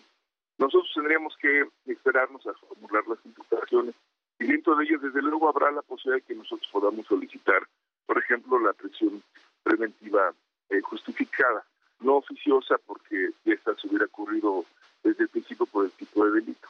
Así que esta tendrá que ser parte de nuestra argumentación, pero será hasta la propia fecha señalada en que lo haremos con todas las argumentaciones muy puntuales de cómo sucedieron los hechos y por qué consideramos que se cometieron, se cometieron eh, acciones con probable forma de delito. Entonces, a ver, este, los delitos que se fincaron son robo, discriminación, ¿no? Y abuso de autoridad. Y abuso de autoridad. ¿Y ustedes tienen los elementos para configurar estos delitos, Ulises? Sí, eso es lo que presentamos ante juez, eso es lo que obra en la carpeta, Adela, y eso es lo que precisamente va a determinar ya el día jueves, porque nosotros no podemos formular las, las imputaciones, sino hasta el propio jueves. Y será nuestro representante, la gente del Ministerio Público, quien haga eventualmente todas estas eh, señalamientos y aseveraciones para que en su caso la defensa haga lo que ellos en su caso consideren que pueden desestimar y considerar. Ya será en ese momento el juez y determina si nosotros en la presentación de todos los elementos de prueba se configura el, los delitos. El delito. A ver, rápidamente, nada más. Este, Ayer se le imputó robo. ¿Por qué? ¿Robo de qué? No, no, no. Los, los, los, los tres eh, delitos ya no se pudieron formular la imputación, están, como te he señalado, contenidos y esos son los tres delitos que nos configuramos. Ya la parte formal, esta que tú comentas, ya los datos de qué se robó, cómo se robó, dónde se robó, por qué dice que se robó, ¿no? Si estaba esa, ese bien, es una demostración, pues se demuestra porque tiene una factura, todo eso se va a hacer en la audiencia del ya, día, del próximo jueves. Entonces hay que, hay que, hay que esperar Adela, pero están estos señalamientos y como te digo, todo eso obra en la carpeta y la carpeta la tiene tanto la titular como las otras tres personas que son servidores públicos y donde puntualmente se señala a qué se les atribuye y cómo se les eh, imputa a ellos este tipo de probables delitos. Ahora, el asunto de las pelotas, este, ¿la fiscalía recibió una denuncia por el tema de las pelotas que traían billetes de 500 pesos hasta donde sabemos? ¿O hay una carpeta de investigación? Se han, se, han, se han presentado denuncias, eso lo han hecho otros actores, me refiero a ciudadanos o, o representantes, y está en, en, proceso también de integración, aunque eso está en otro campo y tendría que ser revisado para su configuración. Eso precisamente se está integrando también. Porque en el sentido estricto tendríamos que tipificarlo, ¿no? Si es un delito de qué orden, ¿no? Es, por ejemplo, si es daño eh, hacendario, si es especulado, si fue con dinero de procedencia ilícita. Es todo un, un trabajo, pero eso ya será motivo de otra... Es otra investigación. Se está trabajando en otro caso, sí. Oye, Ulises, este, ahora, hay muchas voces que se han manifestado en el sentido, eh, por supuesto, la de Sandra Cuevas encabezándola, eh, de que esto se trata de una persecución política. Pues mira, nosotros hemos insistido y lo vamos a seguir haciendo que la Fiscalía no trabaja bajo consigna ni fabrica eh, culpables y mucho menos exonera a nadie a modo. Los hechos son los que hablan y las pruebas son las que nosotros presentamos para que se pueda determinar por juez si hay o no delito. En este caso nosotros no tenemos en ninguno de los elementos de la carpeta ni en ninguna otra, eh, digamos, manifestación que hayamos hecho alguna relación con su origen partidario o con su militancia o con su incluso con su encargo. No es porque sea una persona que tiene un cargo público que no se le puede investigar. Lo que se investiga es el delito y si corresponde con alguien que está en un encargo público, bueno, tendrá también que responder respecto al encargo, respecto a, su, a los hechos cometidos. Adela. Como tú sabes, por ejemplo, ha existido lo que se le llamó en su momento inmunidad procesal para, por ejemplo, los representantes del Poder Legislativo y algunos gobernadores y presidentes municipales, pero esta no ha ocurrido para, por ejemplo, otros cargos como son presidentes municipales y alcaldes. La inmunidad significa que tengas que llevar a cabo un juicio previo de carácter distinto al juicio penal, donde una vez determinadas que existen las condiciones se separen aquí, es sobre la base en concreto de que hay un señalamiento muy puntual sobre actos que pueden configurar un delito. El juez determina sí al lugar, se convoca audiencia y las partes correspondientes, en este caso la gente de la alcaldía, como en este caso por parte de la Fiscalía de la Representación de las Víctimas, se hacen los señalamientos y si hay argumentos para que se pueda iniciar ya todo un juicio, pues se iniciará. Entonces no hay, y si tú lo revisas, ningún, ninguna configuración, ni una planeación, ni un acto que vaya como lo que llamaríamos persecución. Eh, se persiguen los delitos, se hace la procuración de justicia, vamos en el sentido más llano a trabajar para que las personas sean, eh, digamos, entendido, eh, reciban o tengan acceso a la justicia, pero no hay ninguna otra razón sobre la cual motive estos hechos. Ya, bueno, pues estaremos atentos. En unos minutos más estará justamente aquí Sandra Cuevas. Gracias por lo pronto, Ulises. Al contrario, muchas gracias, Adela, por la oportunidad. Gracias. Muy buenas tardes. Es Ulises Lara, vocero de la Fiscalía. Hacemos una pausa. Volvemos con mucho más todavía esta mañana. No se vayan.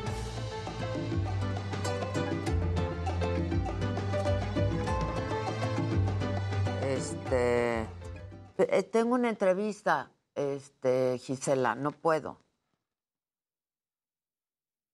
Ah, yo le contesto, ¿verdad? Ya me tienen loca. Ahorita le contesto. Ok, ok, ok. Este, ¿qué dice la banda? Dice Almísima, todos regalan dinero en tarjetas de bienestar, el depósito mensual adolescentes, en los camiones, todos regalan el dinero. ¿Eh? Entonces vamos con la banda. Órale. ¿Qué más tenemos? Viene Sandra y abogado. Bien. Cats. ¿Eh? Cats. Ajá. Está muy bien. Pero diles que quiero hablar de la cor- de la Suprema Corte. Lo que pasó ayer en la Corte, Gisela. ¿Escuchabas los ronquidos? Lo de la otra Cuevas. Ah, buenísimo. ¿Qué onda? Bien, ¿y tú? Pasé. Me caí de la cama nada más para pasarlas a visitar. Pasó Carly. Nada, mano. ¿Cómo andas? Como la sí le rompes la mandíbula. Oye, ¿no has visto otros? Y con otros zapatos. y- Ah, sí, sí. Ah, bueno. Saludos cordiales. ¿Qué haces aquí tan temprano? Yo, este, fui con una, una cita. en Pero sí, pero vas bueno, al aire hasta las 7, ¿no? Sí, pero ya, ¿para qué me voy a mi casa de la herradura? Y me. Son las 11, güey. Son las 10 y 20. Las diez y O sea, media. vete a tu casa. ¿Qué ha- Porque así ya estoy aquí, ya más tranquilo, ya puedo ver a ti. Pues claro, eso sí, Adela, eso sí. Es un- es- para mí es como un ser etéreo, Adela. Nada más de repente. De repente, ¿qué? Pasa. Ah, sí, pues, ¿qué hago? Aquí ando, así ando Solo en por eso chinga. está bien, entonces, pero vas al aire hasta las 7. Pues sí, sí. Aunque ayer se confundieron. ¿Por, por qué? Dice Loli Osorio, yo con mil cosas que hacer y no me puedo despegar del programa. Tú muy bien. Tú muy bien. Loli, tú muy bien. Que invitemos a Natalia Jiménez. Bye. Y ahora pasa mucho tiempo en México más que antes por el novio mexicano que tiene. Pues sí, pero que ya va a venir, dice el novio. Este mm, Chavarroc dice siempre es bueno saber ambas partes, pues es lo que hacemos Sí. Los periodistas, ¿no? Hola Luis, buenos días. Dice mi sobrina escribe como se pronuncia Chainbaum. Chainbaum. Chainbaum. Así dicen, Chainbaum. Chainbaum. Que si felicitamos a la mamá de Sofía Murillo. Se llama Elena. Felicidades, querida Elena. Muchas felicidades. Eso. Este, ¿por qué dicen que, que hagamos Que hagamos un, skills para Alexia. Ah, Skill es como la aplicación en el sistema operativo de las Alexas. Ah. Pero según yo, con Spreaker se puede escuchar. O sea, tal cual es decir, oye, Alexa, ponme Adela Micha. Este, Y agarra Spreaker. para Y que agarre agarre Spreaker, Spreaker. o, a- o algún eh, Ah. servicio para que nos puedan escuchar. A ahí. ver, haz el intento, mana, y me dices Sí, si también se sirve. hacer, sí, también se Ponme Adela Micha y me dices qué pasa. ¿No? Este dice Arel Farfán, la delegación Cuauhtémoc que es un gran botín y Morena necesita recuperarlo para financiar a Sheinbaum. No lo regala de la son impuestos que en algún momento se pagan, dice Irene Avilés. Yo les voy a decir algo. Como vecina, mi delegación Cuauhtémoc, en la Ah, pues sí, ya. Claro, claro. Ahorita, perfecto. están arreglando Muchachos, los aquí está. Sí. Pon el Más piano, 16 quita el piano, pon el piano, quita el piano.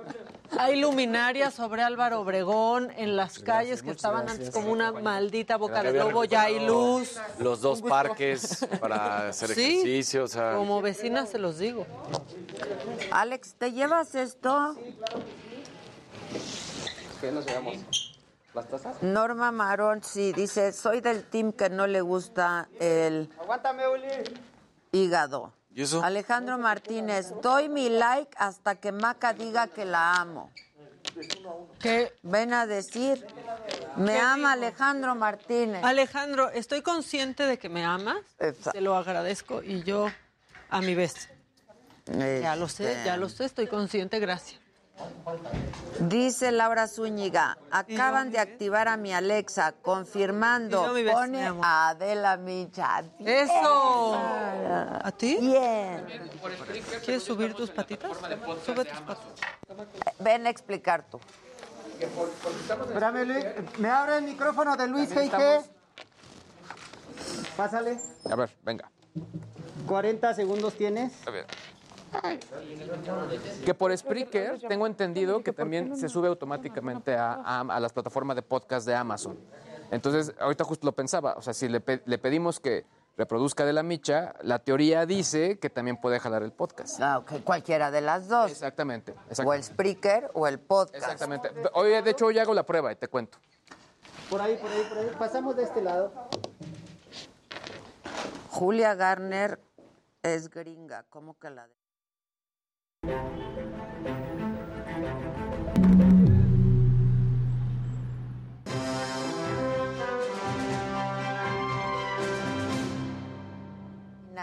Es vecina. Sandra Cuevas, eh, alcaldesa suspendida de la alcaldía Cuauhtémoc por tres días. Sandra, ¿cómo estás? Buenos días. Buen día, agradecida por el espacio. Al contrario, justo hablaba yo con el vocero de la fiscalía. Este, porque tú has estado diciendo junto con otras voces que esto se trata de una persecución política, ¿no? Y que te han parecido excesivas las medidas cautelares que te han impuesto. Así es, definitivamente es excesivo, es una línea que traen muy marcada por parte del gobierno de la Ciudad de México, específicamente de la doctora Claudia Sheinbaum Pardo, quien fue la que orquestó toda esta situación con dos policías. Dos policías que efectivamente estuvieron en mi oficina el pasado 11 de febrero, día viernes. Estuvieron dos policías, uno quien es la persona que firma los contratos para que yo pueda contratar, válgase la redundancia, a la policía que atiende a, a nuestras vecinas y a nuestros vecinos, la policía de proximidad. Eduardo, el del collarín, el que dijo que yo lo, lo, lo golpeé y, lo, y, le, y le lastimé de tal manera que tuvo que usar un collarín, esa persona es la que firma los contratos.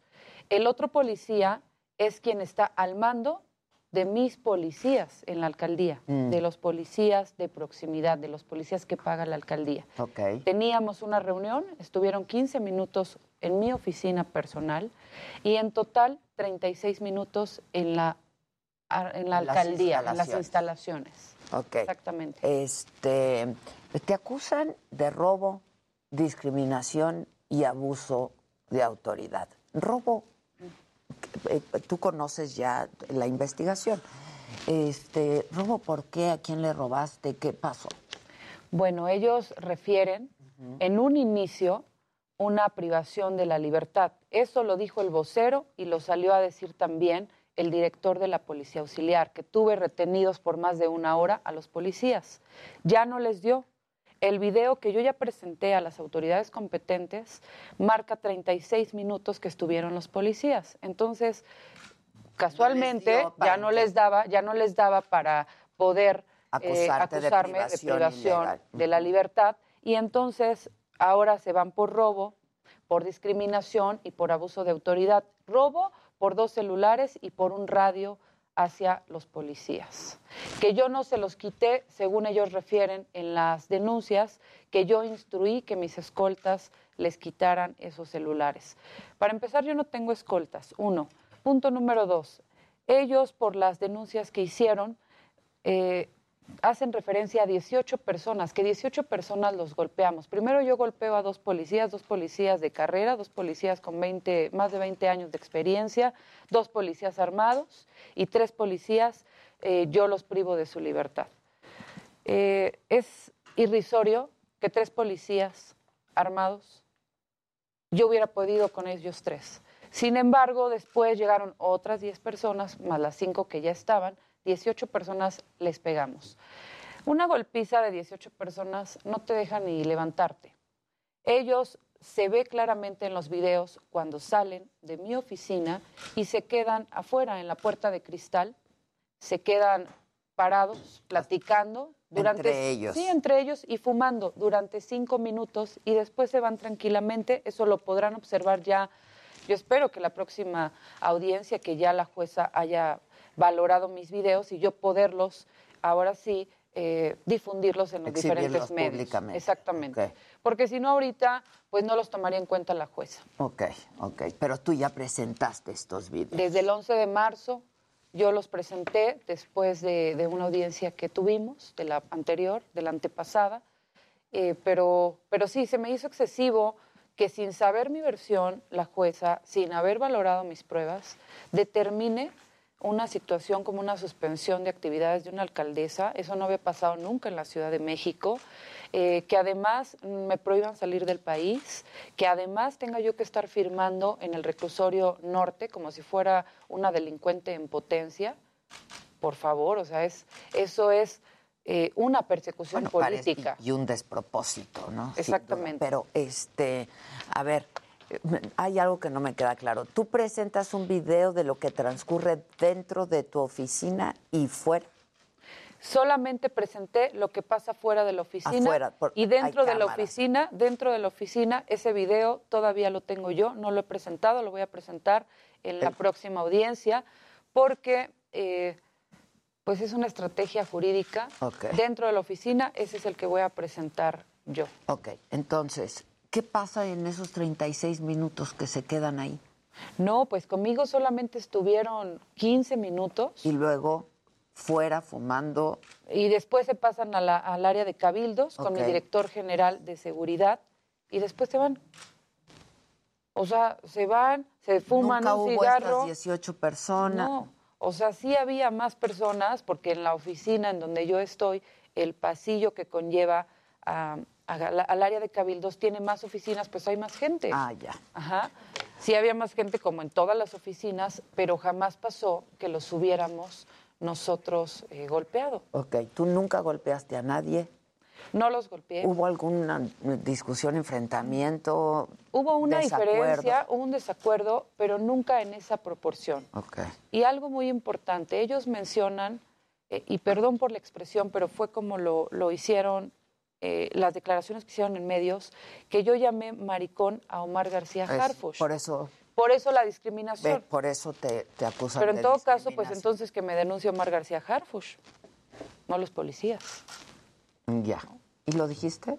Ya, ya lo mencioné, eh, lo he estado diciendo desde el día de ayer, pues que entonces que me denuncie Omar.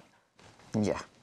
Pero no le corresponde a los policías. No le corresponde a los policías, pero además es totalmente falso. Y ese video que tengo dentro de la oficina, ahí viene lo que yo le dije a los policías. Sobre y que Omar jamás, García no, jamás lo menciono. Jamás, Jamás lo menciono. mencionas. Porque quiero decirles que Omar García Harfush ha sido eh, una persona muy dedicada en su trabajo, siempre atiende las peticiones, yo siempre le mandaba las alertas y siempre recibió un buen trato. O sea, el, el tema no es con Omar, es sencillamente con dos policías que se prestaron a orquestar todo esto, a, a este montaje, y tres compañeros más que pusieron, es decir, al final son cinco policías los involucrados. Lo único que tienen como prueba ellos son los dichos, nada más, no hay otra cosa. Y el collarín, ¿no? Ni el collarín. Y el collarín. Pero eh, tampoco hay una prueba médica que, es decir, que no, documente y avale ese dicho. Exactamente, no, no hay los elementos suficientes para, para poderme acusar a mí o hacerme responsable de los delitos que me imputan. Que voy a repetirlos, robo, ¿no? Este, que en un principio tienes razón, era el, el cargo era delito de privación ilegal, ¿no? Eh, de la libertad. Pero finalmente ese ya no se fincó.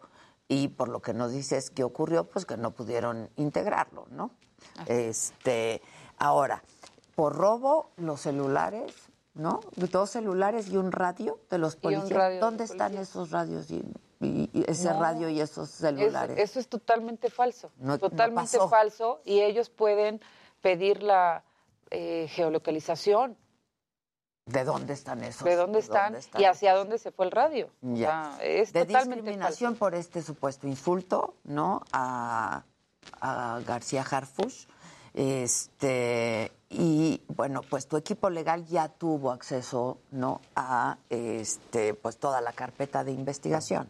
¿Es así? Es así. Este, y entonces, ¿qué te dice tu equipo legal? ¿Cómo, cómo, cómo ven todos los elementos de prueba por parte de la fiscalía? En realidad, jurídicamente no hay elementos. No hay Sin caso. embargo, políticamente pueden hacer todo. Al estar orquestado por la jefa de gobierno y la jefa de gobierno está respaldada por el presidente de la República, ella va a hacer absolutamente todo por recuperar la alcaldía Cuauhtémoc. ¿Cuál es el objetivo final de la jefa de gobierno? Recuperar la alcaldía. Si a mí me vinculan Esa a les proceso, dolió perderla, ¿no? mucho. Si ellos vinculan a proceso y yo quedo con las mismas medidas cautelares, entonces en 60 días yo ya no estaría dentro del cargo. Y es como la jefa de gobierno puede enviar una terna al Congreso de la Ciudad de México con puros candidatos de Morena para que puedan entonces elegir a uno de ellos y que se quede en manos de Morena la alcaldía Cuauhtémoc. Así de sencillo y así es como lo quieren operar. Que así no votó la gente. Y que así no votó la que gente. así no votó la gente. Ahora, eh, tú, es que tú no puedes estar ausente por más de 60 días. ¿Es así, no? Exactamente. Ahorita fue nombrado un sustituto. No, no, no. Yo dejé a un encargado que es el director Encargado general. del despacho. Ajá, director general de gobierno, el doctor Medina es quien está a cargo. Los trabajos no se detienen en la alcaldía, el equipo sabe lo que tiene que hacer. Eh, los estás dejé, contacto, los dejé, sí, los dejé, los dejé totalmente preparados, aleccionados. Ellos saben lo que deben hacer. Nosotros somos mucho de campo. Nosotros somos de estar en la calle, de estar en contacto con la ciudadanía. Tratamos de resolver eh, de manera inmediata. Y lo único que hemos hecho es trabajar. O sea, de 5 o 30 de la mañana iniciamos en una colonia y hasta la 1, 2 termina nuestra jornada. Todos los días. No hacemos otra cosa que trabajar. Hoy en la mañana me decía un periodista, es que usted eh, genera mucha controversia. A mí me podrán criticar muchas cosas, muchas. La alfombra, las mariposas, lo que quieran. Pero jamás me van a poder señalar de estar de corrupta, de ratera, de floja, jamás. No hago otra cosa que trabajar. Y tampoco tengo padrinos políticos.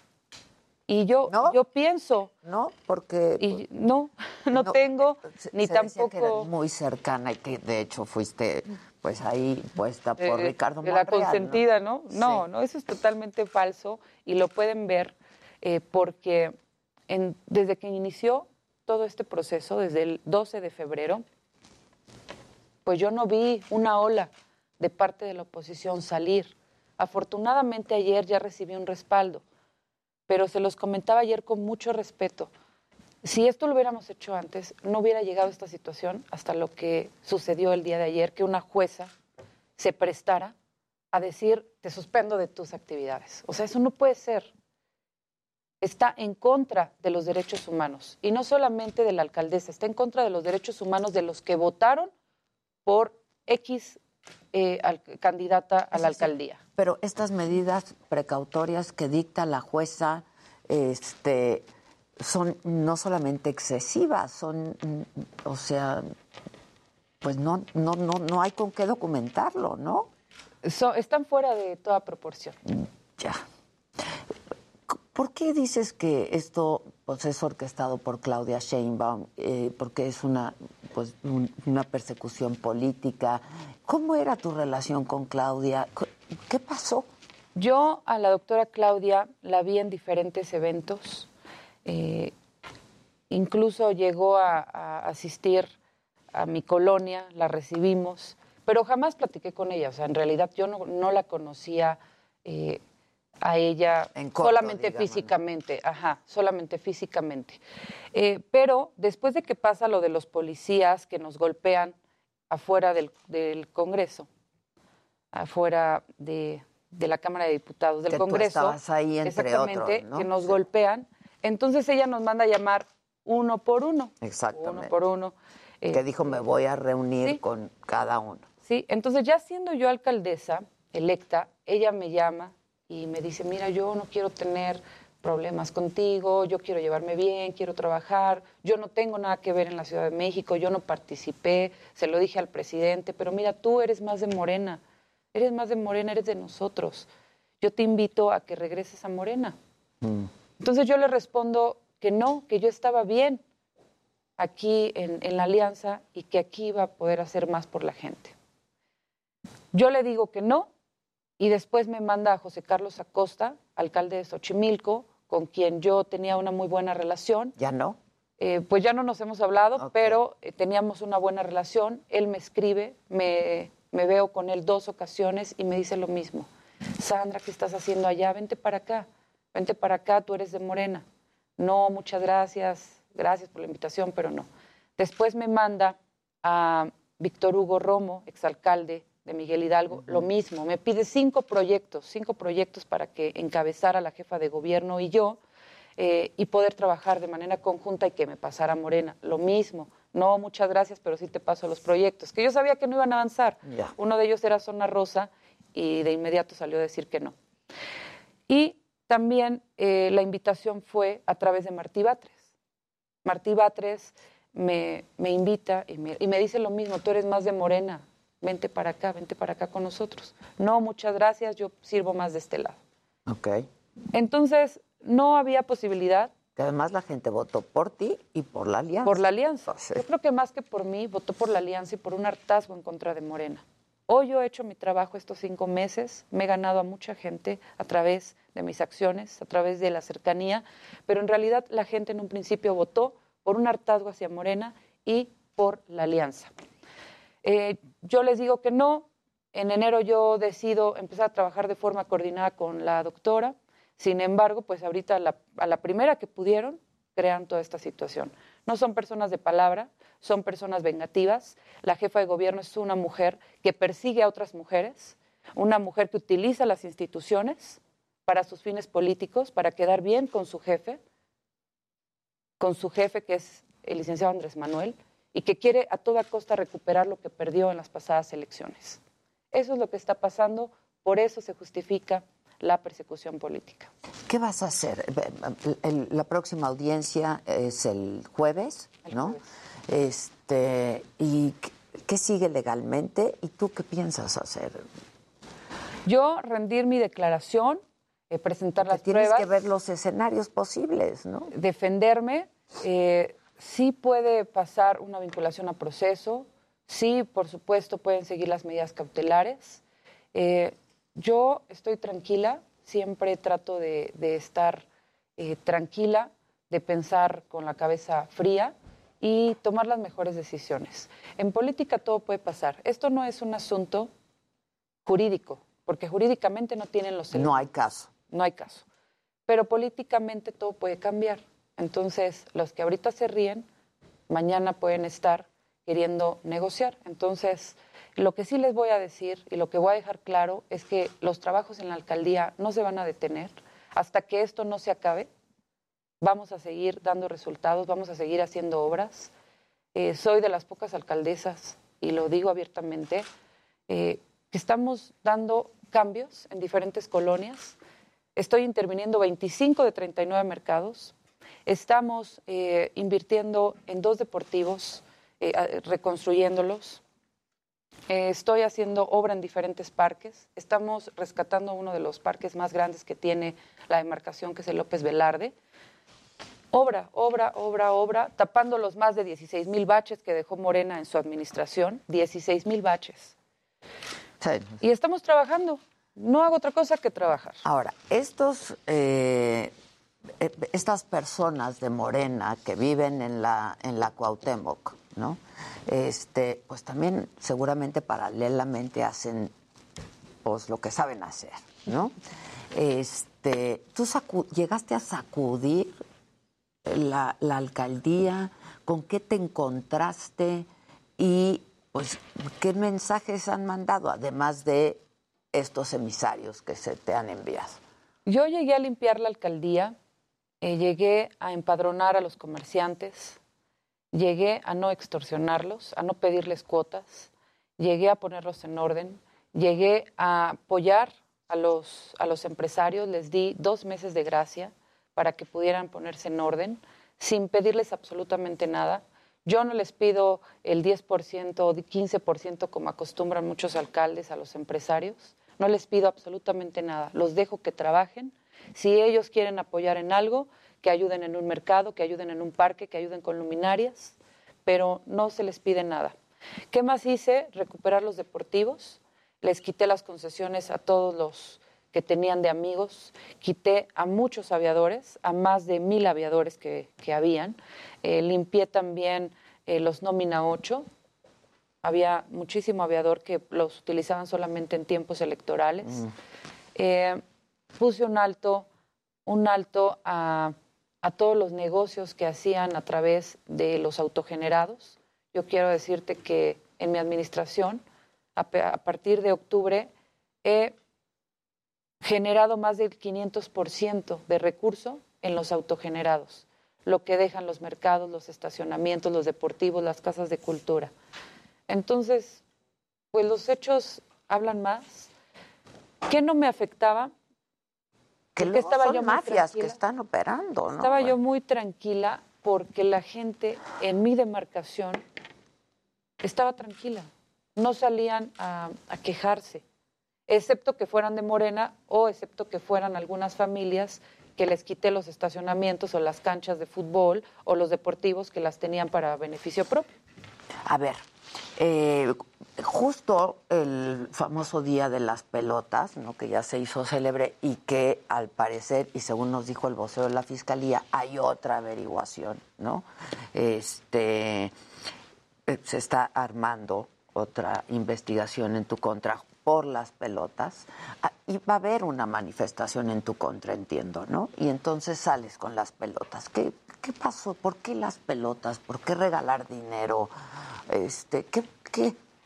Esta fue una estrategia de comunicación, ¿de quién fue la idea? ¿Qué pasó? No, no, no. Eh, será la primera vez que, que diga qué fue lo que pasó con las pelotas. Lo que sucede es que eh, Morena a través de la ex candidata a la alcaldía, organizan salir supuestamente de todas las colonias para manifestarse en contra mía y pedir mi salida y llegar a la, explana, a la explanada de la alcaldía. Exacto. Entonces, de repente yo empiezo a ver que venía muchísima gente, pero muchísima gente, pero apoyando a Sandra Cuevas. Entonces yo me asomo del balcón y me dio mucha emoción. Pusieron ahí unos sonidos y unos juegos. Abajo había unos juegos ah, inflables, abajo de mi balcón. Entonces me asomo y veo, a algunos niños. Pero la verdad me emocioné mucho. Me emocioné mucho de ver el apoyo que yo no convoqué. No, es lo que te que yo no convoqué. ¿Tú convocaste? No, yo no convoqué. no, hubo, no hubo una sola invitación a la gente para que fuera a apoyarme. Me asomo. Para contrarrestar la protesta. Ajá. Y que no hubo protesta, tampoco les dio esa manifestación. No salieron. Ok. No salieron, no, no les daba. O sea, fue iniciativa de la gente, es lo que me estás diciendo. Fue iniciativa de Dolores Padierna. Es la, la manifestación en contra, pero, eh, la pero manifestación, pero la manifestación a favor fue, iniciativa, de, fue la iniciativa de la gente. Fue iniciativa de la gente. Ellos llegan, y a mí me ganó la emoción. Me ganó la emoción, me asomo, tenía yo unas pelotas, agarro las pelotas. Yo misma, de mi dinero, de mi sueldo, y lo digo de manera responsable y sin temor alguno, porque eso no es un delito. De mi sueldo, agarro mi cartera y les digo a los niños, algunas tienen premio. Mm. No fueron más de 10 pelotas y no las 10 pelotas tenían el billete. Y las aviento a los niños. Y pues ya se hizo ahí todo un, un- un- un relajo. Y tan no lo hice de manera eh, malintencionada que las aventé y no pensé que iban a haber muchos medios de comunicación porque pensaban que iba a llegar un grupo a sacarme de la alcaldía.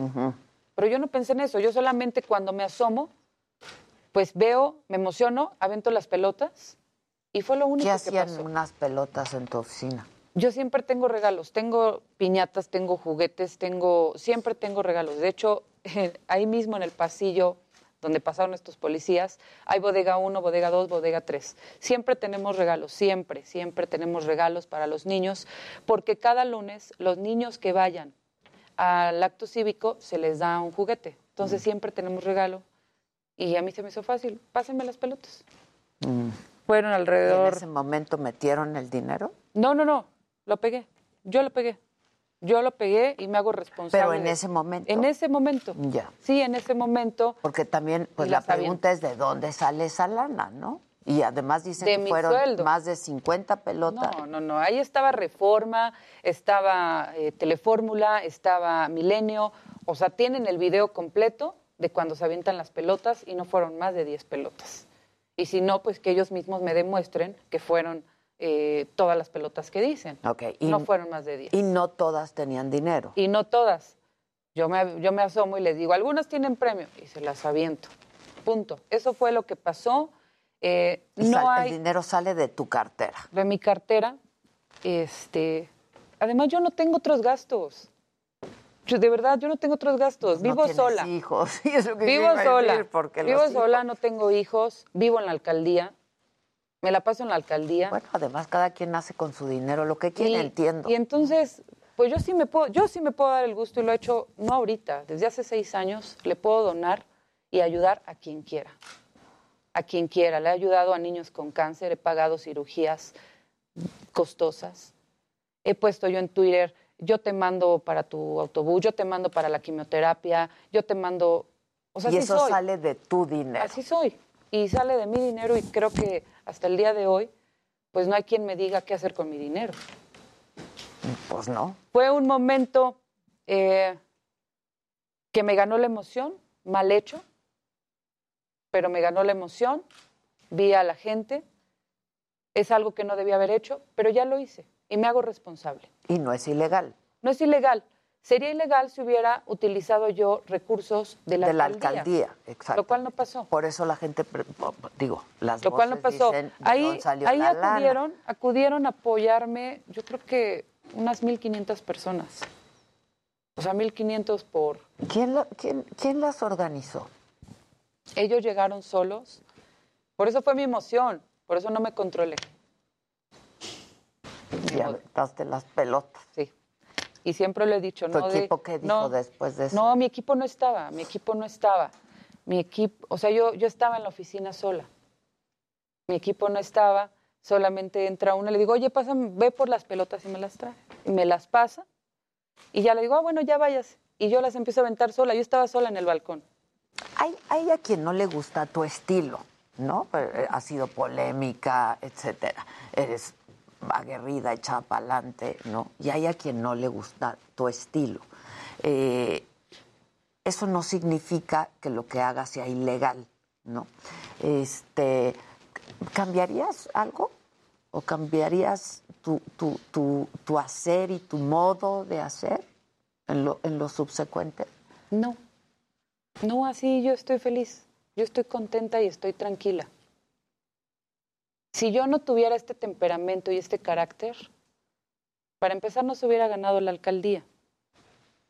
Y ahorita, Y, y después sería muy difícil gobernarla. exactamente. Que es un poco lo que está pasando hoy, En, ¿no? en la alcaldía te encuentras con grupos, no solamente con los bejaranos, o sea, ellos ya son lo último, es lo que queda de Morena.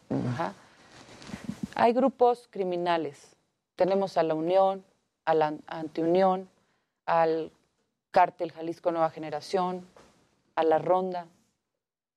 Tenemos un sinnúmero de, de problemas. Y, por ejemplo, no se habla que fui yo la que a un mes de haber llegado presentó toda la documentación a la Fiscalía General de la República para que hicieran una investigación y ordenaran el cateo de muchos moteles a donde prostituían a las niñas, en donde había pornografía infantil.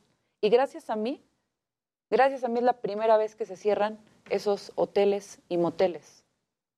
Y yo encabecé el operativo, participé, y de eso no se habla.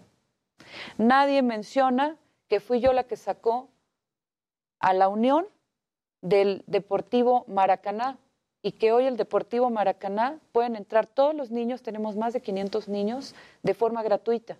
Y la Unión no se para ahí. Pero siguen ahí, siguen en la alcaldía. Pues seguramente se, siguen operando. ¿Has recibido amenazas y ese tipo de cosas? Sí, sí, sí he recibido amenazas. Eso fue al principio de la administración. Pero igual, o sea, tengo tal vez esa, esa mala costumbre de ponerme al tú por tú con la gente. No me dejo. No me dejo. Imagínense, mi formación fue siempre eh, en colonias populares. O me defendía o me defendía. Obviamente hoy las cosas cambian. Estás hoy en otra posición. Estamos en una posición diferente, pero, pero al final las personas con las que te enfrentan o con las que te tienes que enfrentar son porros.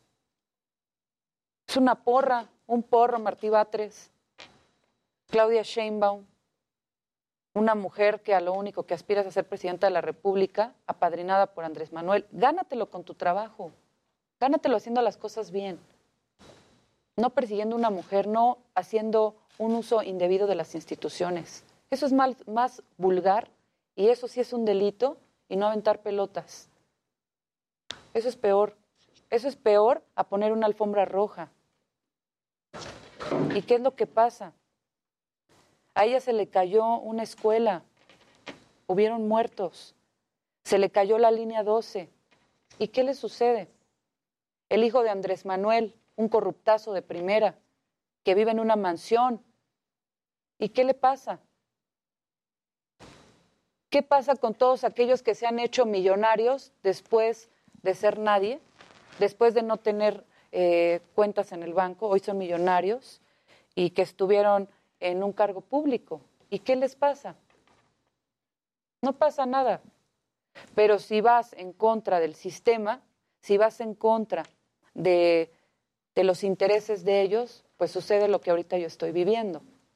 ¿Has insultado a alguien? Es decir, cuando dices tengo temperamento y tengo carácter, lo que no quiere decir que grites o que insultes o que... Pero un poco, pues la... No, sí lo he hecho. Sí lo sí, sí, sí lo he hecho, sí. Y no soy hipócrita. Ok. Sí, no soy hipócrita. Gritas. Y afortunadamente... Usas malas palabras. Afortunadamente ya hoy, hoy ya no soy este... hoy, hoy me dieron tres días para Exacto. poderme expresar como quiera. Como ciudadana. Y, y- y me voy a este, Con explayar. una suspensión tienes, te, te quedan Tengo dos. tres días, me quedan dos días. Este, no, sí lo he hecho, sí lo he hecho y, y nunca me voy a dejar de nadie. Nunca. Una mujer que permite que la violenten y se queda callada,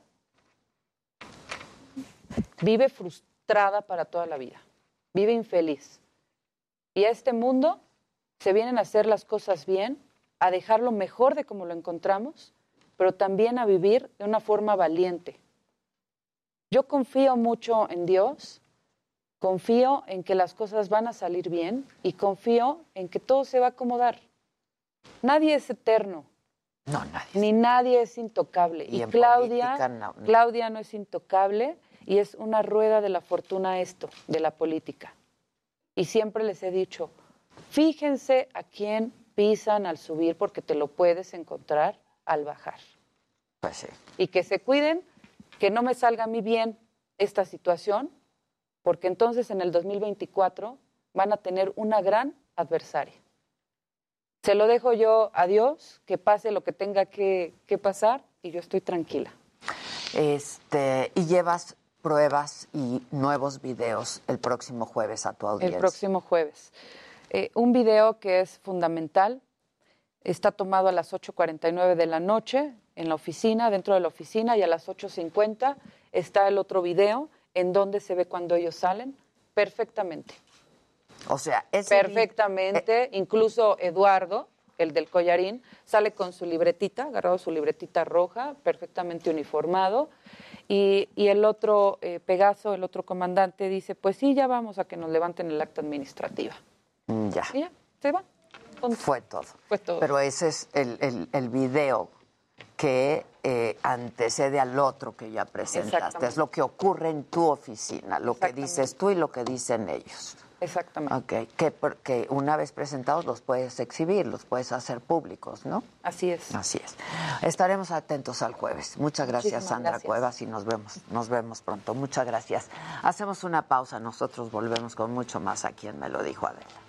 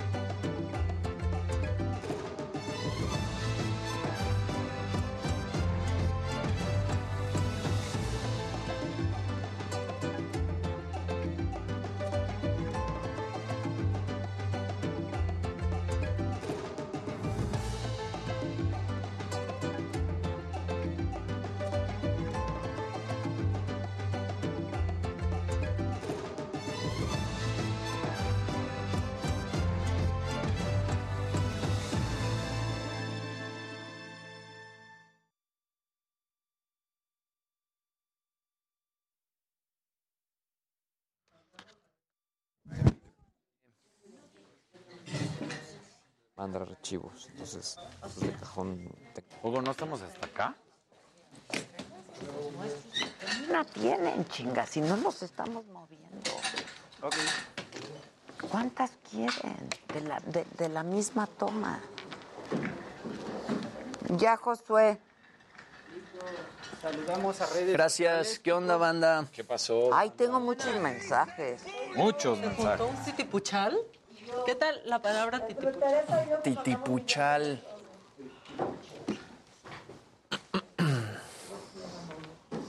Con todo se fue. A ver, banda, estoy metiendo... Hablen con la banda. Muchas gracias. Hablen con nosotros. Aquí Buenos estamos, días, Bella Jorge. Adela. Saludos a la mesa. Sigue, ¿Por qué se quedaron con el hígado encebollado? Es que siempre Siguen es un con debate. el hígado. Siempre es un morena, ahora debate. es marranera. Osvaldo. ¿Tú eres el emprendedor aquí, Alex? Buenos días, Bella Adela. Saludos a la mesa. Comamos hígado encebollado. No, Adolfo. No, no, no, No, ahorita no, imagínate. sí, no.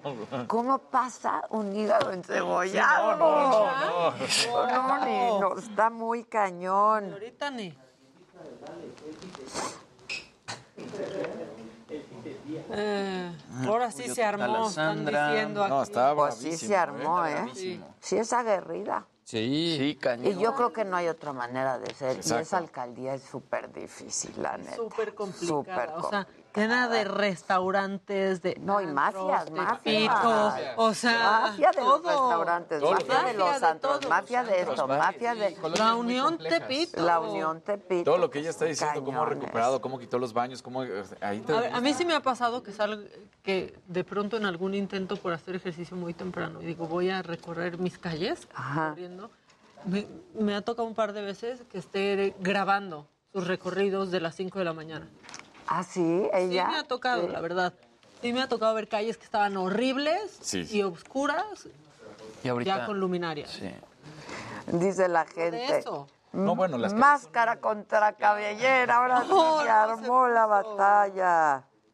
Quieren recuperar la Cuauhtémoc para seguir teniendo negocios sin riesgo con el cártel Tepito. Sí, dice Arel Farfán. Magali López nos está saludando. Aranza dice. Juanjo Miranda dice bye, bye Sheinbaum. Oli Wallen dice que te deje una copia del video en caso de que se lo destruya. No, no, no. No, ya debe Debe tener. tener, claro. sí, No se Sí, recuperar la alcaldía Cuauhtémoc. Sí, y- no, no, o sea. Dolores Padierna, perdón, pero no lo ha superado. La tiene ahí Morena, en su pared. Morena no lo ha superado. No, se fue el mayor golpe que Di- media la dice, mitad de la ciudad. con esta entrevista a modo... No, perdónenme.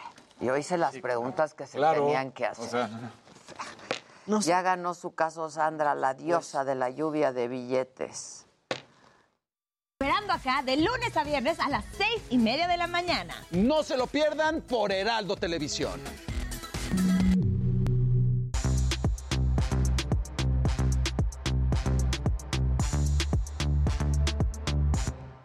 Que cuando invitamos a doña Silvia Pinal, dice Jorge, pronto. Aquí ya aplica el. Espérense, Espérense. espérense. Al Maki dice, lo siento, yo sí le creo. O sea, están muy a favor de ella, ¿eh? están con Dice que todo. sí te- Tiene su banda. Nos saludan desde Querétaro, Alejandro Luján. Este. Y desde Los Ángeles, Felipe Romero también. Mira. Y hace sí. rato desde Niza, Francia. Y a veces desde Nesa. Gracias, Sandrita Nazar, como Variedad. siempre. Qué guapa alcaldesa, dice Gabriel. Sí es guapa, ¿eh? Sí. Sí, Siempre es está muy guapa. arreglada, ¿no? Siempre está como arreglada, es guapa, es guapa. Es que tiene un pelo. Bueno, a mí el pelo así negro, negro me Es- encanta. eh, sí, claro. Como Susan. Como Susan. Como la Susan, así, hasta chiflido a Susan. Sí, sí, Y su Yo cabellera. siempre le digo de su pelo a Susan, me encanta. Bueno, infórmenos, muchachos. Lo que querías hace un momentito, eh, Payo. el Payo, Octavio García del Payo recibió una cornada, esto en Guadalajara fue en el cuarto de la tarde cuando, pues, al citarlo, y vamos a hablar de tauromaquia, por el lado derecho, el toro de la ganadería de Fernando en la Morena, y mira, tequilero. Uy. Uy, en los Sí, sí, sí, sí, sí, tompiates. Los merititos. En los Lo merititos agarra bravo, tompiates. Lo zarandea hasta que el propio torero que tomaba pues, con una de sus manos el pitón izquierdo del astado pudo zafarse, fue intervenido, una laceración de 6 centímetros en el pene y hematoma del meato uretral. Tan guapo. El, meato. meato. Se ató. Sí, El me ató. meato se ató. Entonces, este, Y es re guapo el payo. eh, muy, muy, muy, muy bravo. El meato, pues es que lo ató. Sí lo ató. Este, entonces, bueno, pues esto sucedió con el payo. Híjole. Ay, qué horror. Sí. Qué horror. Exactamente. Bien. Sí. Después de esa imagen acá, sí, como que. ¿Cómo le puede doler a una lo que no, tiene? Exacto. Sí, sí, sí. No. Y que, que no tiene y no quisiera. Y que no. Ah, No, sí, sí, que no. quede claro, ¿no? Para que no. Por aquí decían que te pareces a Timothy Chalamet. Ay, qué padre. Qué Mira, padre. qué Eso padre. es increíble. Quiero sus trajes. Algo Sí, estás haciendo Quiero sus la trajes. ropa del Timothy Chalamet. Sí, sí, sí. Bueno, Ay. ¿qué más? Oigan, bueno, pues yo hace unos días platiqué con Mateo Bocelli, que él es hijo de Andrea Bocelli. Él está haciendo música, sacó una rola en español que se llama Dime. Así que vamos a ver la entrevista Ah, y a ver qué les parece su Ya música. estás.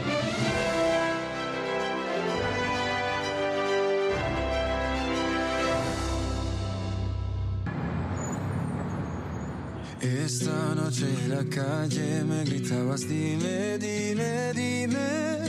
Me conoces, hablo en serio, aunque no parezca cierto. Amigos de Me lo dijo Adela, miren nada más con quién estoy el día de hoy, Mateo Bocelli. Mateo, how's it going? Very good, very good, very excited. I'm, I'm here, you know, enjoying so much this moment, the release of my first uh, single in Spanish, and this is so exciting. Amazing. Tell me about um, Dime. This song in Spanish, it's your first ballad, and at the same time, it's your first song in Spanish. ¿Cómo está tu español, Mateo? ¿Hablas bien español o más o menos? Lo hablo un poquito, pero mi español no, mi español no es muy bueno. Es, es una canción de amor eh, naturalmente. Es, es una ballad y, y- y yo siempre me, me, me- me consideré un, un, un ánima muy romántica y, y por eso soy muy, muy emocionado y feliz por esta canción que amo muchísimo y que he escrito junto eh, um, un, un cantante y escritor eh, italiano que se llama Alessandro Mahmoud.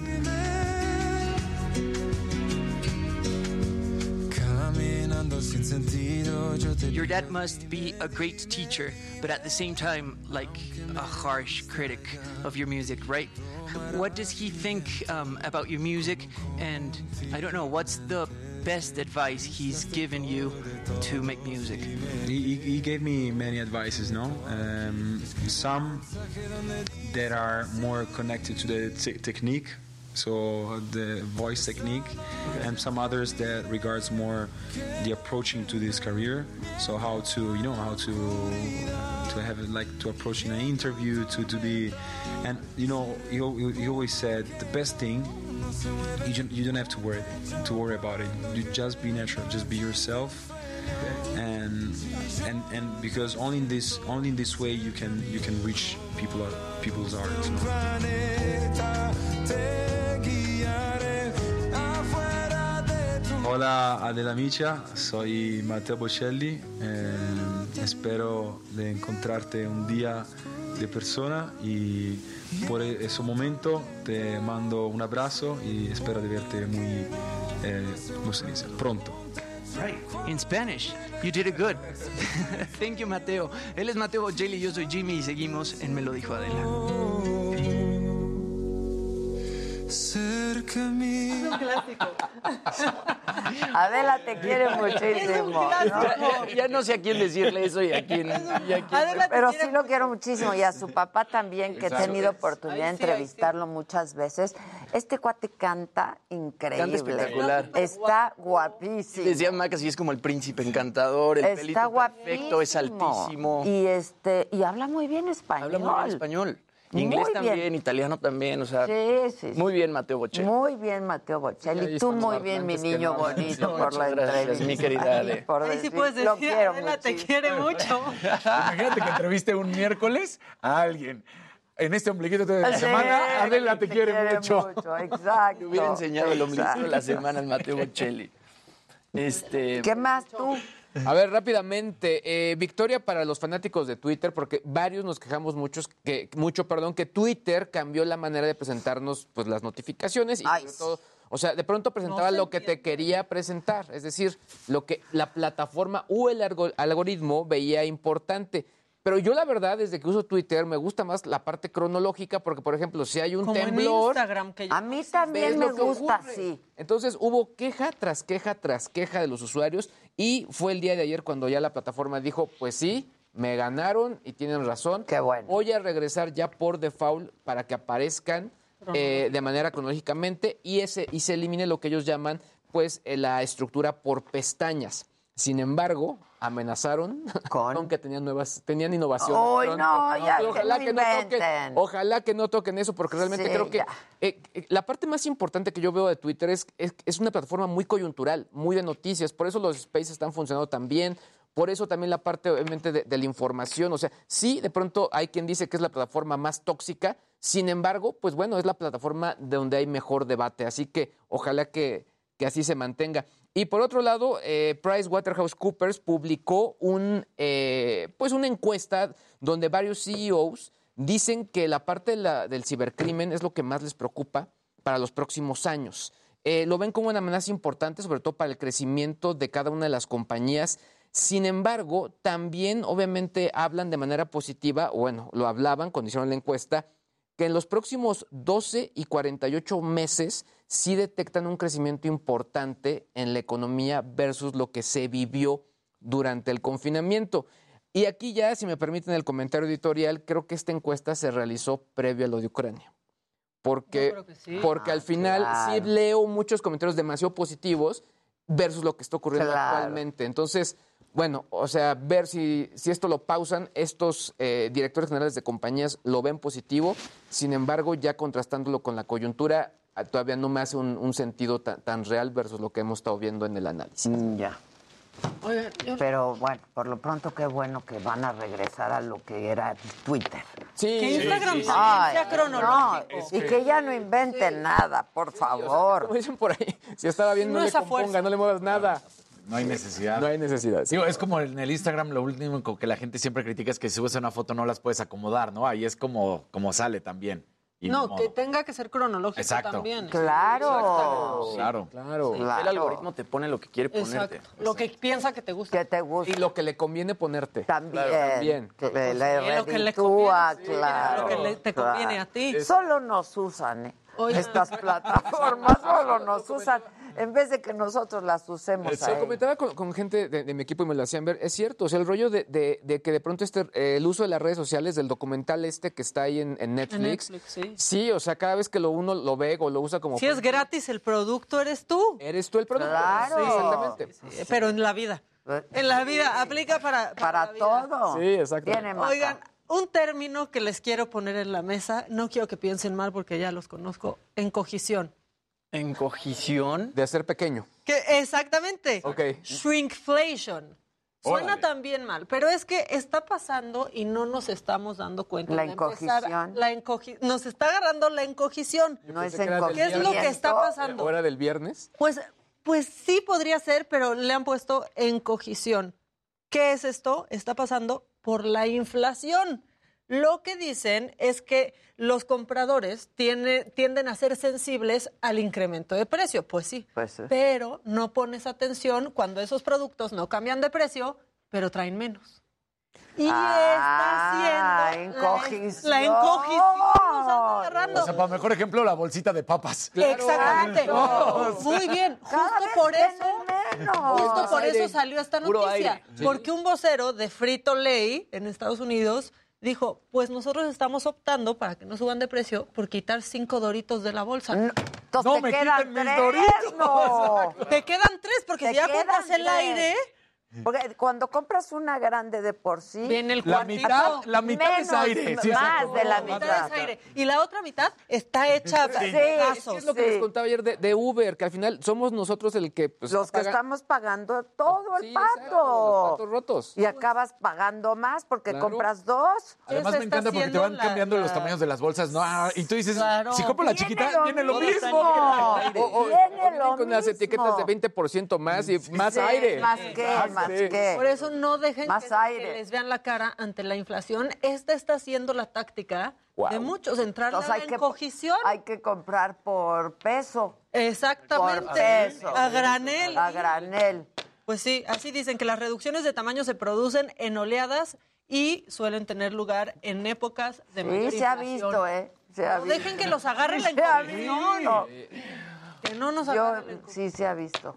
Y cinco doritos menos. No. No, si apenas sí. Mis doritos flama. No, sí, Mis los taquis cinco flama. No. O sea, limoncito, su salsita valentina, película, y ahora ya no te alcanza. Eso sí se me antoja ahorita. Sí, cómo Pero ya hay- ahorita. Muy- en Procter and Gamble. Cuando yo trabajaba en la madrugada, bueno, que llegaba a Televisa. La- trabajando en la a madrugada. sí, a las 5 de la mañana llegaba mi desayuno, mis taquis flama. Pues sí, ¡ay! Pero, pero Está agresivo. en ayunas mis taquis flama, ¿verdad? Después un río pan.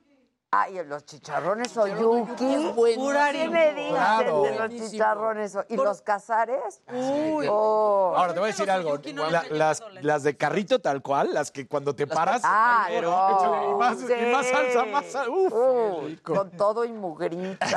Sí, sí, sí, sí. Todo. Pues ya hay representantes y marcas en Estados Unidos que ya están anunciando pues que va menos producto en sus, en sus cosas. Procter Gamble ya lo dijo, Crest, Nabisco. En México todavía esto no se confirma, pero de que nos va a llegar la encogición, Pues claro que nos va a llegar la encogición. Que lo Que sepamos. de por sí ya estaba, ¿eh? La encogición. Sí. La En los verdad. restaurantes, ¿qué tal aplican también la, la La encogición? encogición. Y luego los gancitos que ya vienen sin Encogición.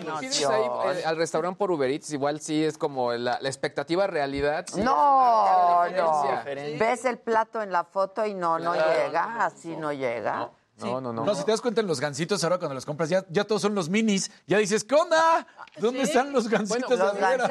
Me creció la mano. Eso fue por los niños. tema del que azúcar, no me parece mal. No, también estoy de. Pero ya no traen ni la ni la Nada, cremita. no. Los pingüinos, ¿qué me dicen no de saben los igual. pingüinos? Mucha gente. Exacto, antes mordías así para que Son el una estafa. Claro. que me encantaba era el almond Reese.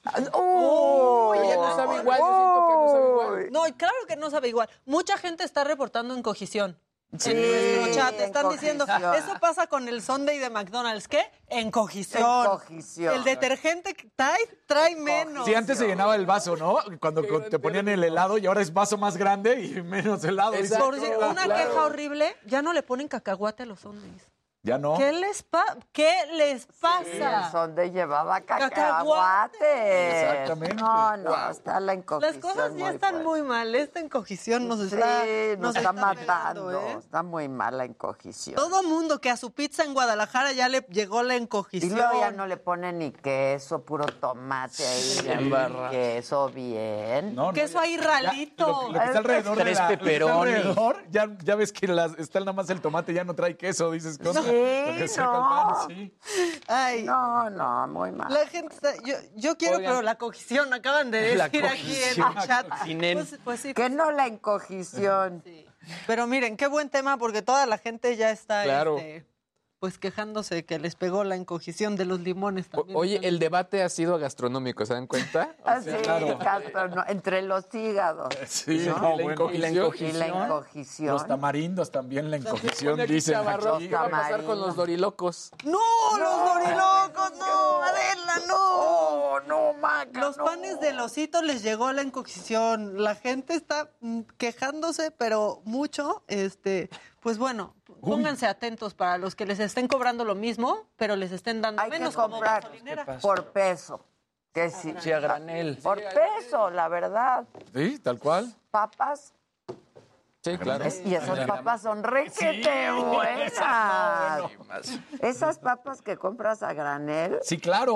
Buenísimas. llenas de grasa. Exacto, sí, sí, sí. O sea, son las Se buenas. acaban y ves la bolsa cómo está. Bueno, Está brillosa. pero No, más las a la- abritas. A la bolsa ¿eh? le haces así porque trae todavía el. el- Las papas abritas tienen muchísima grasa. Muchísimo. Que te queda todo en Eso la y los conservadores. eh, Ya vas a empezar como el presidente Sí, que ya, traes con son los muy ricas. No, yo no- yo no estoy diciendo, los pero bueno. Pero la pre- prefiero las de a granel, ¿eh? Sí, caseritas, esas caseritas Son más gruesas.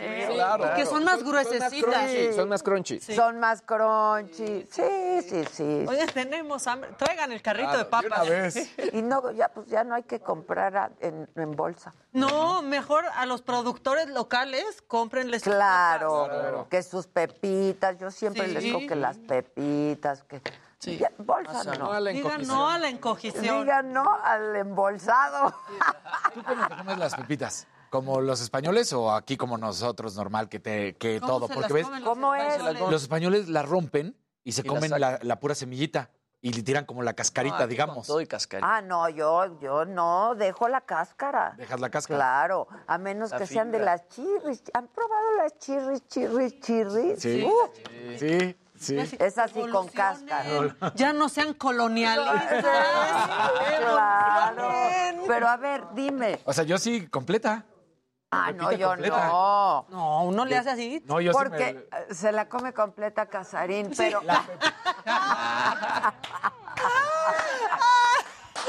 Yo nomás dije completa y yo no puse el previo. Por favor, por favor. Ah, exacto. Me Yo la nomás como había dicho, com- me la no, completa. ¡Eso dijo! Pero bueno, ya. Bueno, pues ya, si le gusta entera, le gusta entera. Casarín. O sea, déjenlo. Aquí no se- Pero sí, la no pepita a completa. nadie.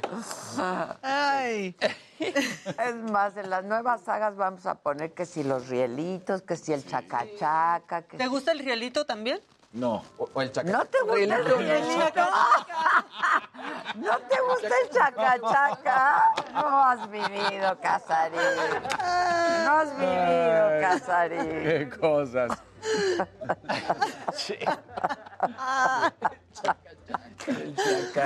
No, pues ya lo que quieran, hijo. Ya que cada quien le guste completa, entera. Es el chacachaca, El chacachaca. No, en cogición nunca, ¿eh? Por Sí, eso favor. sí, no se dejen, en serio, porque pues... Sandrita Nazar dice, la señora de la casa, ahí va para los cazares, el venenito y el chocorrol. ¡Eso! Espérense, los taquis, los dorilocos y el encogimiento palasorio de Casarín. Pero Gracias. Sandrita, con 50 pesos no nos No da nada, las mana. No estás viendo. Vamos a El- comprar. El venenito ya subió. El venenito ya Las Oreo ya subió. las venden con el relleno aparte. Claro. ¿Qué tal las Oreo cubiertas? eh? Las que son, son gruesas. ¿Te gustan ¿Te las gustan gruesas? No, Están pero, pero gruesas. sacarlo así y de pronto probarlo, claro. Solitos se ponen. ¿Qué hacemos? ¿Te gustan las Oreo de menta? Ah, Pregunto en serio. La mía no es albur. Esas no las he ¿No las has visto? Las No. Oreo de menta. Yo no. Sí hay, en serio. Con cubierta verdecita. No, no, no. Con el relleno de el menta. relleno de de menta. No, no creo que me gusten. Me gustan las no de chocolate.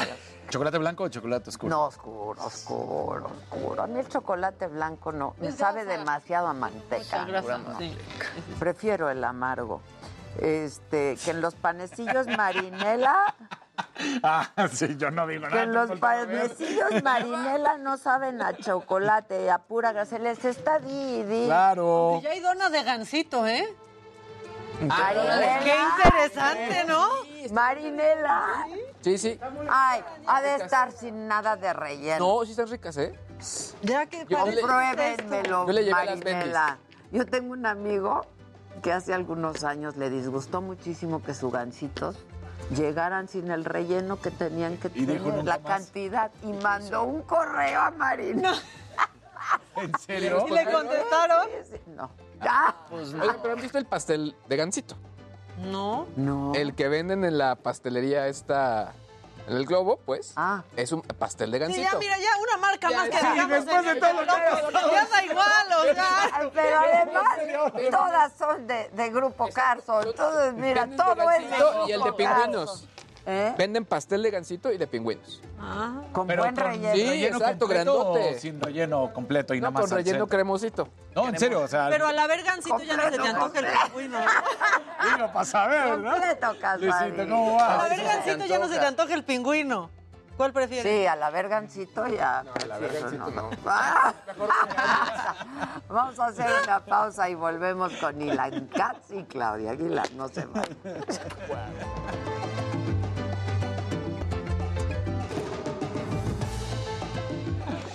Estamos a las Fue contribución del Jimmy, ¿eh? Sí. Fue del Jerry, perdón. del- El orgullo de mis padres hoy. Uy, creo que la gente nos abandonó por soeces. Uy. Por soeces. Que también hay tamal de gansito, ¿Cómo? Guácala. dijo Chavarroc. Dice Johnny Maldonado, Adela, ayer en un podcast dijeron que el programa de radio fue suspendido por los comentarios relacionados con la muerte enfermedad de Silvia Pinal. Ay. Yo que te sigo, sé que no es cierto. ¿Podrías aclarar? No, hombre, por supuesto que no, ya me hubieran corrido de aquí. De- En radio no puedes decir eso, Adela, pero en tele sí. Ah, En tele sí es En radio no. Sí. Este... ¿Qué podcast? No, mana, no, la- no. No. Nombres, nombres. ¿Qué podcast? ¿Quién dijo? Hay que hacer un podcast borrachos y que sea pedcast. Ya sé quién podría conducir. ¡Yo también! ¡Es el podcast! Hay que hacer un ¡Claro! podcast. Hay que hacer un podcast. No, estuvo terrible esa, ¿eh? Sí, estuvo circulando en redes. Y no, fíjense que no han fijado postura.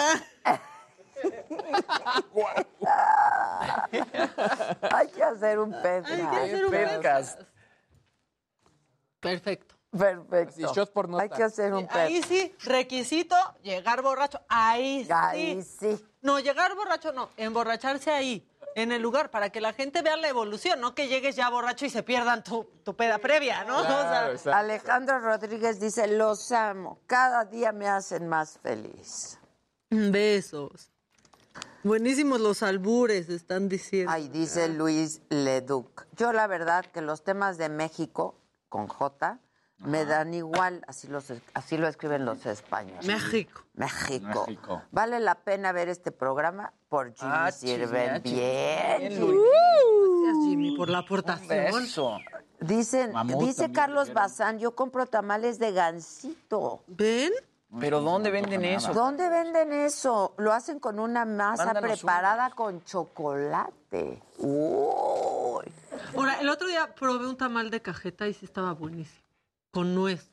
Hijo, yo sí le huyo a todos los tamales Sí estaba dulces. Pero relleno de cajeta. Relleno que explotaba la Ah, cajeta. sí, sí. O sea, sí, que no hay exploten. Es que Explote la Patricia, cajeta. te saludamos. les voy a veces. comprobar Hola, lo de los Patricia. gansitos y pingüinos, ¿eh? Hay que hacer mañana una, una comprobación, comprobación. de la, inco- de la Eh, El pingüino ya trae una chispita de relleno ahí, trae así como que le pusieron ahí nomás ¿El qué? el, el pingüino. No manches. Antes lo partías y era partías y explosión. Sí, sí, Una explosión de sabor. De sabor. ¿Qué nos pasó hoy? Estamos en. Yo estoy muy molesta. El podcast ¿Por el se tiene que Se hacer. tiene que hacer. Ya, ya. Terés ya recibió la instrucción del podcast.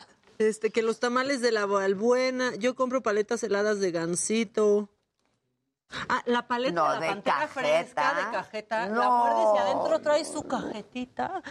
Si están No, viendo esto en de, Argentina. Las de Prado, Maca. De, Michoa- de la Michoacán. También la traen así. Uh, explosión. Expl- Explosión. explosión de cajeta. Ay, no, no, no, no. Ay, no nos, va- no nos vamos porque queramos, nos llevan. No, sí. Alejandra Altamirano dice, Adela, necesito comunicarme con alguien del equipo. Mi hija quiere darte algo. Mana, mándanos un WhatsApp. Ahí está la Q- el QR en la pantalla. La paleta payaso a mí me salió. Patricia Barrada está enojadísima. Muy buen relajo. o sea, ¿por qué no me invitaron? Es que yo, quiero, yo me quiero sumar al podcast. El podcast. Me acá. un poco lo de vergancitos. Lo de sea, Vergancitos, la verdad, porque no sabemos si es fiesta, eh, una reunión casual. Cats, querido. Bien, ¿y tú? ¿Cómo están? Ay, Ahorita muy Oye, yo no sabía una situación. Ahorita, ¿Qué te- situación? ahorita, no, no, vi a Saskia. Ay, ¿Qué te dijo? No, me contó de la cena. Pues te perdiste de una super tacos. Por la encogición. Por la encogición y los taquis flama, esos qué buenos son, ¿no? Ay, mi hija es adicta a los taquis. Es que son buenísimos. Pero está bien, porque Me es tortilla. un farolito walking distance de la oficina Y tres pasos y me echo. Me bajo por un snack y en de echarme un, bagel me echo tres tacos de Pues pastor. sí. Sí, me está contando eso y me preocupa. Mendoza, los espero aquí en Heraldo Televisión.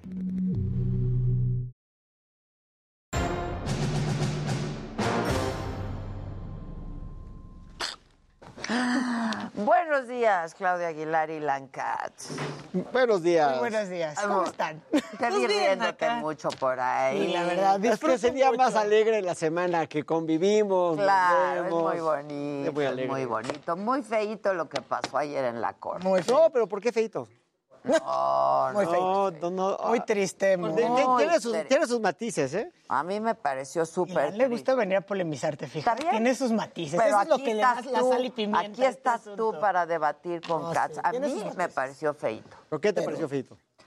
Pues como los, los ministros haciéndole ahí, o sea, ¿de qué? A ver, pe- pero dabas para dar, poner contexto. Pon contexto al público. Pon- Pongo contexto al público. A ver, primero, para empezar, de lo que se quejaba el fiscal general en el audio que fue filtrado ilícitamente de su conversación con Juan Ramos, de lo que se quejaba, que era que iban a regresar un amparo para efectos, para que la- le, le pusieran en bandeja de plata la libertad en la sala, eso le fue peor al fiscal. O sea, ese escenario del que tanto se quejaba, ese, ni el escenario real, que es que vuelva a resolver la Corte en un par de semanas seguramente. Pues ojalá eso- sea en un par de semanas. Sí, sí me parece que es absurdo, absurdo que si todos están de acuerdo que la mujer es inocente, le digan, espéranos tantito en lo que nos ponemos de acuerdo, cómo lo vamos a decir. No, solo que es inocente, que el tipo penal por el que la están procesando. Sí, no que el existe, supuesto, que el supuesto de la este, ¿cómo- cómo? Negligencia. No. De la falta de asistencia, de la garantía de asistencia. De, de garante accesoria, Garante accesoria, no no existe, existe. lo cual no existe. Pero, Exacto, eso no existe. que eso no existe, y sí, de acuerdo. De que va a salir, va a salir.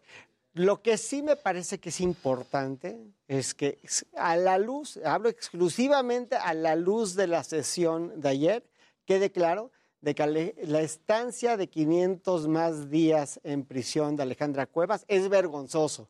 Y eso me parece muy aplaudible de la Corte. Es vergonzoso que una mujer, a la luz de la sesión del Pleno de la Corte de ayer, no en mi opinión, a la luz de lo que se dijo ayer, que una mujer esté en la cárcel 500 días, cuando la Corte ya dijo que no hay elementos claros de su participación en el delito, pero sí hay elementos de que las autoridades responsables no analizaron las pruebas de Alejandro Cuevas, de que una mujer esté en prisión 500 días en la Ciudad de México por un delito que obviamente no se puede creer que cometió a la luz de la sesión del Pleno, es vergonzoso. Y yo de eso me congratulo como mexicano y congratulo a la Corte que lo haya dicho. Nadie. ¿Por qué votaron en contra? Justo, justo es a donde voy yo, O sea, la verdad. perdón, Primero me voy a regresar por cuando dice. No, nadie votó en contra. acordándome del martes, de hace dos martes, de nuestra plática aquí, donde estabas congratulándote un poco de que sí se estaba persiguiendo la corrupción y que estábamos igual en un polo opuesto de la apreciación de lo que está haciendo el fiscal general de la República. Coincido en que qué bueno que, como dijeran, pues le restrieguen en la cara que lo que hizo está mal que se haya planteado además que estar utilizando, digamos, de alguna manera todo el aparato de la, Procura- de la Fiscalía General de la República y no estar actuando en igualdad de circunstancias en un proceso penal está mal. Coincido en toda esa parte. Ahora, me parece lamentable que tengamos dicho sobre la mesa en intervenciones importantes y puntuales, porque además hubo muchas. A mí me, me parece destacable, por ejemplo, lo que decía el ministro Juan Luis González Alcántara. Lo que dijo el ministro Javier Lainez, lo que dijo la ministra Norma Piña, particularmente, fue muy estructurada y muy clara. Y valiente. Incluso la ministra Margarita Ríos Farjat, porque la, Margar- la ministra Margarita Ríos Farjat iba, La a decir- Margarita. iba a decir como Lainez, la, Mar- Margarita. La Margarita. la Margarita Ríos Farjat fue muy contundente al decir que al no existir el tipo este de figura de garante accesorio como un tipo penal. Pues no solo lo dijo ella. Que no solo lo dijo ella, lo dijeron muchos, no, pero es que justo voy a decir lo que dijo a continuación. Dijo que eso era una violación procesal grave. Y eso no puede más que remitirnos a la discusión histórica, polémica del caso de Florence Cassé donde se planteó el efecto corruptor y precisamente porque se actualiza este efecto corruptor, la dejan en inmediata libertad. A mí lo que me parece es que el Tribunal Constitucional, los ministros y ministras de la Suprema Corte de Justicia de la Nación tuvieron en su poder, en esta discusión, en su posibilidad, dejar en inmediata libertad, como se planteó con las correcto. intervenciones de estos cinco ministros y ministras, que la señora quedara en inmediata libertad, que se concediera este amparo liso y llano, como lo dijeron en términos, eh, digamos, jurídicos de lo que estaban resolviendo. Ahora, hay mucho que procesalmente se puede decir, si lo podían hacer, si había proyecto o no había proyecto, pero de lo que discutieron en la propia sesión de pleno, donde se dijo enfáticamente en las intervenciones de todos, ¿no? de los 10 ministros, no de Pérez de Ayán, porque bueno, le hicieron pomada el, el proyecto, digamos, prácticamente. Congratulándolo, congratulándolo. Lo felicitaban, pero Pues lo este, hicieron le daban, pedazos. hacían pedazos. Pero Ahora van a- a tener que presentar otro mujer- y otro ministro. Y otro ministro. Ministra que- además no pueden ser, entiendo que ni Norma Piña ni Luis María Aguilar Morales, porque ellos no habían votado a favor de la atracción.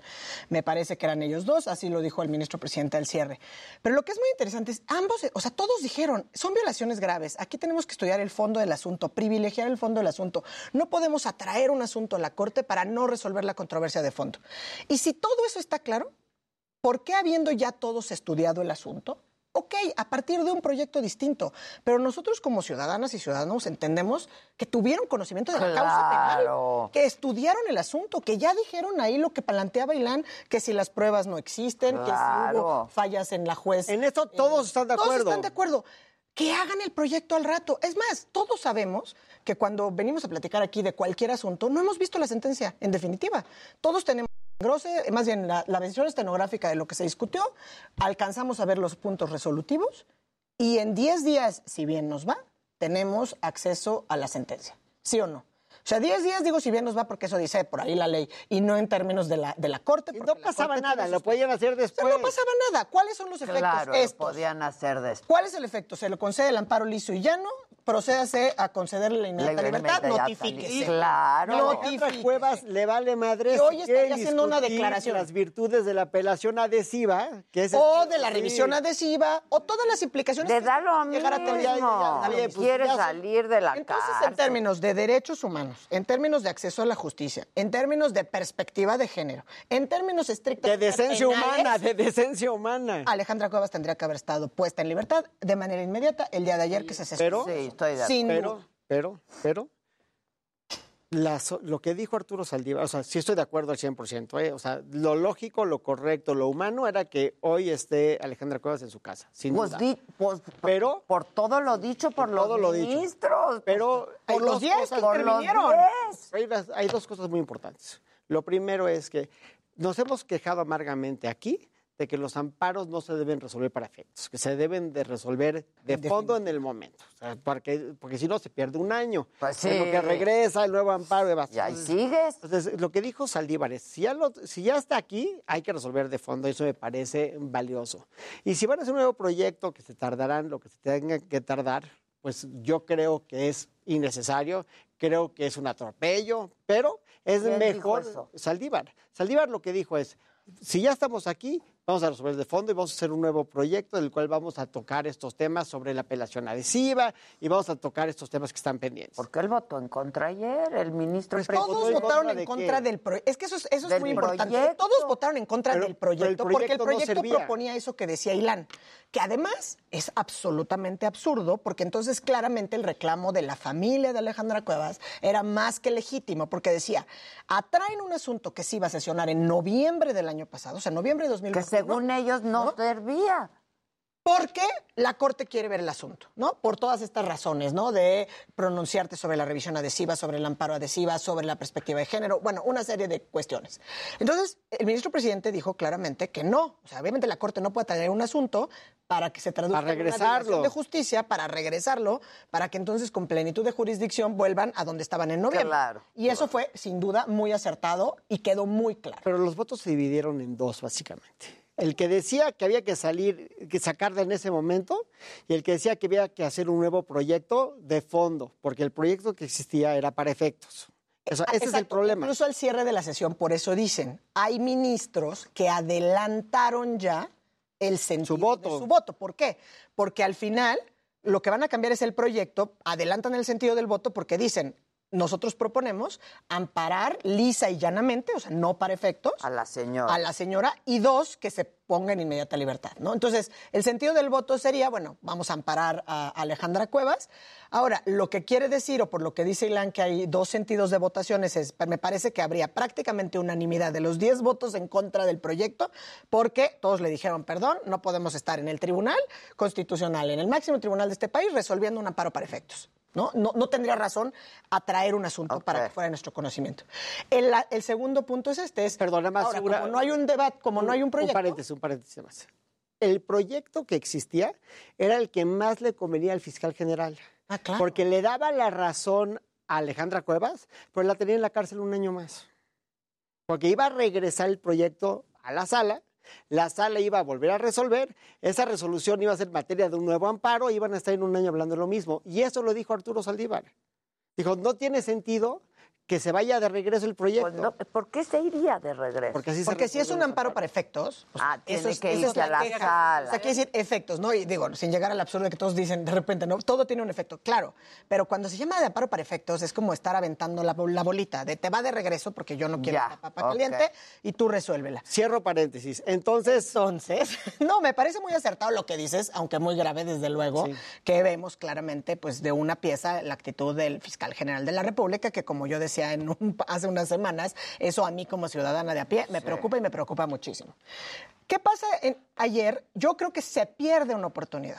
O sea, a ver, me van a poder salir y podríamos discutir en técnicas del amparo, sin duda. Pero si el propio discurso de los 10 ministros era, vamos a privilegiar el análisis de fondo, no nos enfrasquemos en cuestiones procedimentales, esto es una cuestión procedimental. Procedimental, O sea, por favor, si no hay proyecto y todos están de acuerdo en que pues no existe el tipo penal, que hay desaseo probatorio, etcétera, etcétera. Pues era para allá. Pero va a salir de la cárcel. Sí, la pregunta es cuándo. de la cárcel muy pronto. Es que el muy ¿Quién pronto, sabe? Por- cuando estás privado de tu libertad, y, y digo, tú que Estoy te de acuerdo. esto, Un de mes acuerdo. es una... Yo, yo ya dije, ser muy si yo ya dije que es un atropello, que sigan, si todos los ministros dicen, eres inocente, nada más, aguántame tantito Sí, en lo que nos ponemos de acuerdo, cómo eres proyecto. de inocente. acuerdo en cómo eres Sí, inocente. sí, sí, Aguanta, eres inocente, pero espérate. pero, mira, ahorita ¿no? danos la un- cárcel. Aguántanos un par de semanas. Ahora, yo creo que el proyecto va a salir muy rápido. Yo me imagino que la presión del asunto es una presión intensa.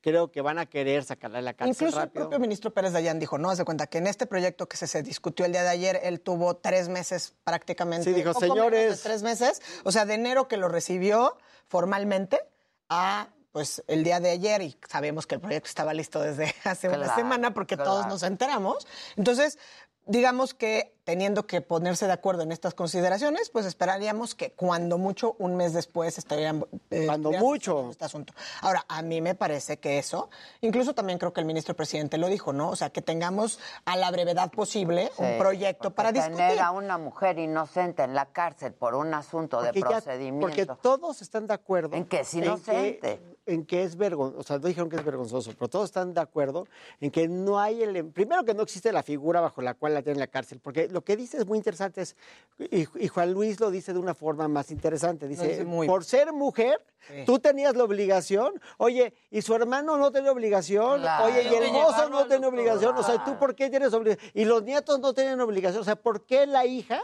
tendría La esta hija de la- calidad de la la esposa. concubina, la hija de la concubina. ¿por O sea, ¿por, qué tú? ¿Y por, y por qué no el chofer? ¿Y por qué no el hermano? ¿Y por qué no el sobrino? O sea, Pero además, ¿por ¿por qué, la hijastra? Pero además lo dijo, a mí, a mí esa O sea, intervención me gustó perdón. mucho, porque lo hizo, la verdad, hablando feminismo. desde, pues sí, desde el feminismo, desde la perspectiva de género, de por qué Bravo, vamos a ¿eh? imponer estos estereotipos en los roles de género, donde las labores de cuidado Son están en- le corresponden a la mujer, por eso lo hecho de ser mujer. Entonces, como ella era la hija de la concubina, entonces le tocaba a ella. ¿Pero qué le va a tocar a ella? Pues es lo que dice Juan que ese es otro gran debate que surge, ¿no? Dice, ¿y Eh, por qué ella?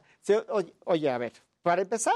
No es nada mío. Habían una plétora de personas que tenían a su cargo Pero en el realidad cuidado. no es nada de ella. no. No, No era nada dice- de ella. ¿Cuál es no la había obligación ni Dice- moral, ni legal, ni de eso dice ningún Juan? Luis, si eres un familiar más, entonces ¿por qué la hija y no el yerno? ¿Y por qué el yerno y no el nieto? ¿Y el hermano. nieto y no El hermano, exacto. Los el, sobrinos. el garante accesorio El podría ser el propio hermano.